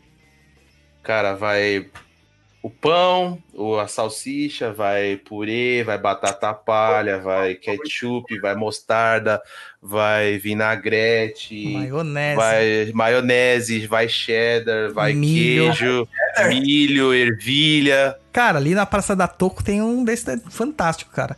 Você também gosta de purê na, na- no hot dog, Roy? A Luciana gosta? Eu gosto. Ah, é, é, pra mim também não tem problema, não. Tá vendo, Ana Carolina? O problema é com vocês que comem pizza com ketchup, cara. Ai, meu Deus. Você vai causar um problema interestadual aí. É, ela falou que o nosso hot dog é um absurdo porque tem purê de batata, cara. Não, ó. Nossa, Assim, hot dog é um absurdo porque não é hot dog, né? É um negócio cheio de coisa. Aí as pessoas falam assim, como que você sabe? Como que você tá nessas conversas? Gente, a gente conversa direto no Instagram, um monte de gente que fala a gente- com a gente lá no Instagram, no Instagram, no IG, uma galera, por- e que a gente não é afetado, né, Roy? A gente responde, pô. Ixi, não. É de boas. Ô, ô ó, ó, peraí, deixa eu complementando o lanche aí, falando do lanche. O problema é aquelas pessoas que chegam no carrinho de dog e falam assim, tio, vê um dog aí, mas sem salsicha. Puta, mano. Pode Ou, che- ou chega no McDonald's e pede assim, ó, dá um Big Mac, mas sem o hambúrguer. caraca. É, eu tive, Mano, mas pior que existe, já vi, eu cara. tive uma já vi. namorada assim. Eu vi. Hot dog sem salsicha. O Luiz está eu falando vi. dela. Não, não citei nomes, não falei nada. Só- Mas nós Só- sabemos, nós sabemos. Só tô lembrando, Ô, ô, ela escuta? Eu espero que não. ó, ó, tem uma pergunta aqui aos 45, a, Rena, a Renata Rahal. Douglas, e o abraço de lado? Se você quiser descarregar energia, é só abraçar com tudo? É isso aí, você tá carregadão, você não gosta daquela pessoa que fala assim, fica, eu vou te dar um abraço. Caraca, Daí que você já maldade. demanda ela. E voltando à curiosidade do hot dog, pra quem não sabe, a terra do hot dog é uma cidade aqui em São Paulo chamada e conhecida como Osasco. Não, Entendeu? você falou errado, cara. É Mundo Mágico de Oz. Osasco. Osasco é uma cidade que é conhecida como a capital nacional do hot dog. Você come hot dog no prato lá, pra você ter uma ideia do tamanho do hot dog. Que absurdo. Bora Então- lá, Ok, vambora. Dormir. vamos embora. Ô, ô, ô, Lu, tu tinha um recado aí pra dar pra nós, hein? Gente, no dia 10 a gente vai falar pra vocês uma novidade que a gente já tá bolando ela faz um milhão de anos. Faz tempo, hein? Faz, faz muito tempo. Ah, mas é sacanagem que você tá fazendo. né, você tem que, eles têm que ficar animadinho, tem que ficar animadinho. Se não ficar animadinho, não, Mas não- fala. Não tem spoiler? Não. Sem Só no spoiler. Do dia Só 10, quem quiser tem que estar aqui no dia 10. Ou no, no- na gravação, no passado. Pra Isso, poder ouvir No dia depois. 10 de maio de 2019, né? Quem ouviu no, no- tá ouvindo no futuro já, já sabe o que, que Já é. passou. Muito no passado pode nem ver mais essa novidade. Ela pode já não existir direito. Então. Foi muito ano passado. É, Mas, muito- é, mas É, é uma. a pessoa vai ouvir daqui 20 anos o programa. Ah, é verdade, é verdade. É, uma... Planeta dos Macacos, cara. Aí já é, Ah, é, já é é. verdade, é já era. verdade. Você não sabe o que o Thanos vai fazer daqui a pouco. Caraca, Mas Esse assim, é de todo mundo. que isso? mas pelo que você tá sabendo aí da novidade, é uma novidade bacana, legal? Olha, vai ficar da hora. Vai ficar da hora, então, gente. É bom estar aqui. Eu Que diria que é, é- é- nós Vai. estamos dando um passo onde nenhum homem jamais chegou. E nem mulher. É que ano isso? Só que a gente não vai aparecer na nave espacial. Ainda. Caraca, pessoal, então fica ligado aí, dia 10 aí, teremos revelações é isso bombásticas. aí. Sai, sai, sai da poltrona. Animação, galera. Animação. E aí, você que é fã da Luciana, que nós temos um fã-clube da Luciana, mandem mensagens lá no Insta falando queremos mais participações efetivas da Luciana, mandando todo, todo o conhecimento faz- dela aqui. Ó, vocês querem a Luciana falando? Manda temas aleatórios, falando assim, queremos que a Luciana fale nesse tema. Ou manda pergunta direcionada. Luciana, Grave quero um saber vídeo de isso. 5 isso. minutos. Dragon Rush de 5 minutos. Gravar um vídeo. a Luciana, você tá ligado que os bagulho é meio doido com ela, né? Então- Fazer lá 8 minutos com a Luciana. É verdade. Dependendo do tema, eu posso só ficar olhando pra tela. Vamos criar um quadro. Luciana responde. Porra, seria sensacional. Ela, três perguntas, ela iria responder ou não três Aí perguntas. a galera do Telegram tem que compartilhar bastante graninhas, né? Porque se a gente começar a tomar uns processos, eles vão ter que ajudar, né? Eu tenho o Thiago no rolo, que é o nosso advogado de plantão. é, nosso tranca-ruas particular. Mas aí se não espera, tem que pagar de Pagar qualquer ele. jeito. É, tem, que, tem que ajudar, né, Lu? É, não, aí Você tem faz o vídeo. Faço, se tiver dinheiro, eu faço. Aí, ó, já deram até um outro nome, ó, de frente com Luciano, o nome do, do, do Nossa, quadro. podia gravar tipo a Marília Gabriela, né? É, tipo, colocar lá Luciana sem filtro. Olha, eu ia fazer um programa que eu ia catar a minha imagenzinha do capa, eu ia ficar imitando ele falando e falando coisas, mas eu achei meio inadequado. Acho que ele não ia gostar muito, não. Aí eu podia fazer tipo aquela animação que a boquinha abre, sabe? Ah, eu pego o robô. É, eu achei que ia ser meio inadequado, achei melhor não. Então é isso aí, pessoal. Vocês sabem, né? Dia 10, novidades aqui na área. É, E. Super legal, né, Lu? da hora. Isso aí. Então, vamos dar o nosso tchauzinho, né? Básico aí. Começa com quem hoje? Quem quer começar? Começa comigo. Eu falei muito, daí eu já termino de falar. Agradecer todo mundo aí, lembrando que o blog já tá lá à disposição, né, com o novo layout, já estamos corrigindo a maior parte dos bugs que tinham nesse processo de reforma. É, mas, meu, tá lá disponível. E pedir pra galera lá que segue a gente no Instagram, precisamos de 10 mil inscritos lá no Instagram pra gente conseguir fazer o desliza lá pra indicar vocês pros, pros links do programa e do blog também diretamente, né? E eu queria E- agradecer, eu queria agradecer também, cara, é, o, o Brado de Xangô, que é o Yuri Mota, né? Ele tem uma lojinha lá de macumbaria na internet lá com esse nome, Brado de Xangô. Ele me deu uma força muito grande, cara, porque o Hervário que a gente falou do último programa, ele tava com pau. As pessoas não estavam conseguindo baixar, né? Justamente por causa dessa migração que a gente fez aí. E ele, meu, teve uma paciência tremenda pra me ajudar a resolver isso aí e também testar lá pra gente conseguir organizar as coisas e agora tá funcionando. Ah, muito obrigado, tá vendo? Vou ajudando a gente. Certo? Mais alguma Muito- coisa, Dudu? Muito bueno. Douglas Dodô. morreu? Eu Morreu. não, eu, eu estou já em Aruanda já. Cantei pra subir já. Luiz, então seu tchauzinho, Luiz. Pessoal, muito obrigado por estar aqui ouvindo nosso programete hoje, mais um programete de sucesso falando dos chakras. Lembrando, né? Se tiver aquela duvidazinha, manda lá o e-mailzinho contato arroba perdido.co e aguardo vocês aí no próximo programa para ouvir as revelações da Luciana. O que será que a Luciana está aprontando? Isso aí. Lu? Gente, obrigado por ter ouvido. Vão assistir Ultimato, Que eu te mato. o filme do, dos Vingadores, porque é muito legal.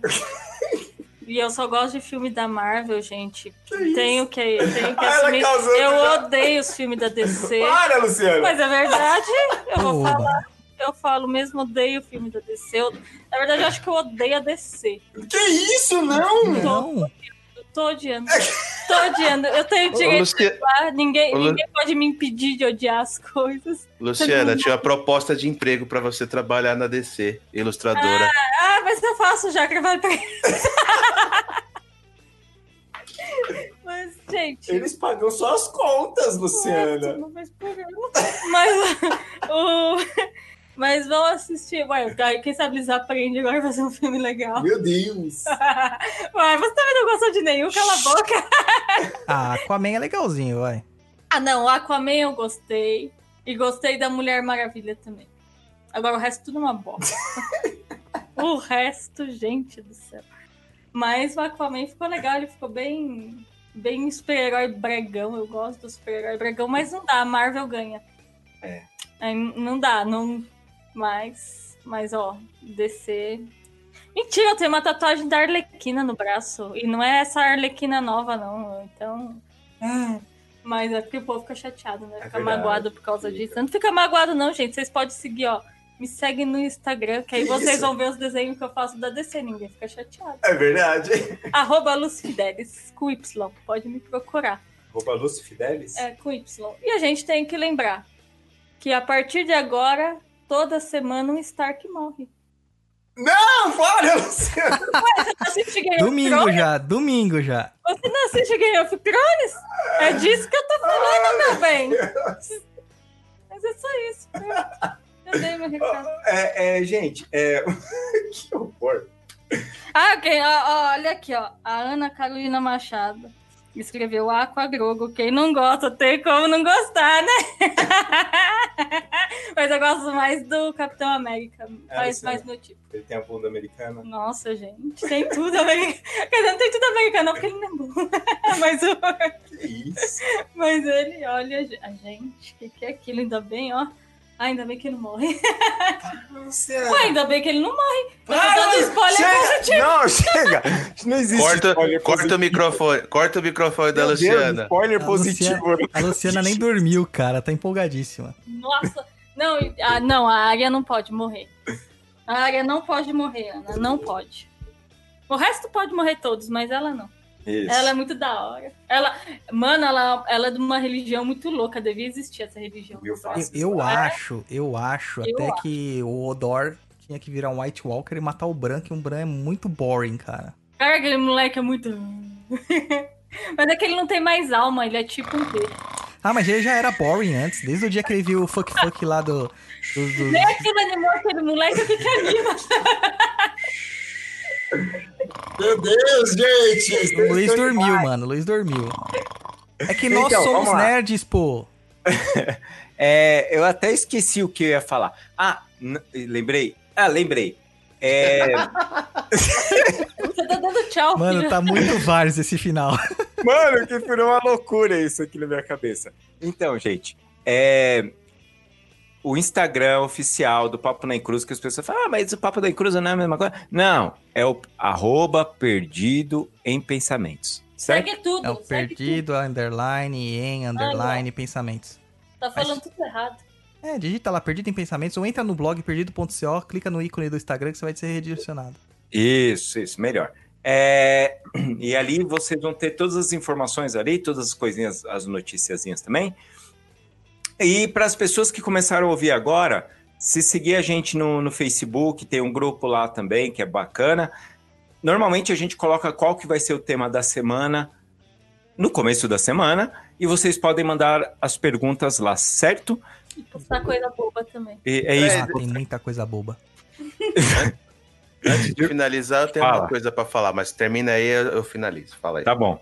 É, isso. Deixa eu ver o que mais que tinha para falar de recadinho. Ah, os, os livros que a gente. uh, no blog. Vai estar os, os livros linkados do que a gente falou hoje Uhum. na Amazon.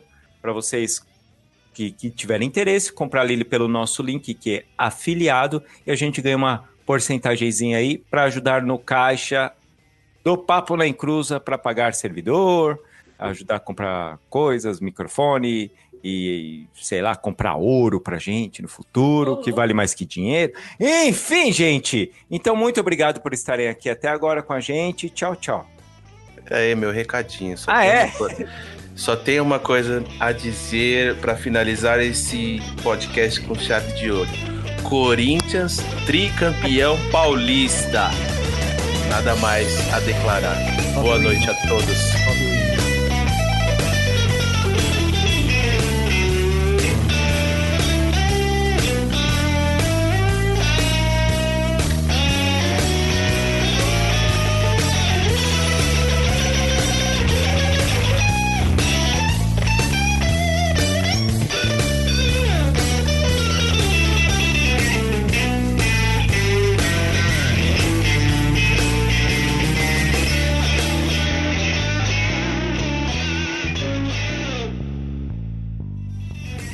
Você acabou de ouvir Papo na Encruza. Acesse www.paponaencruza.com.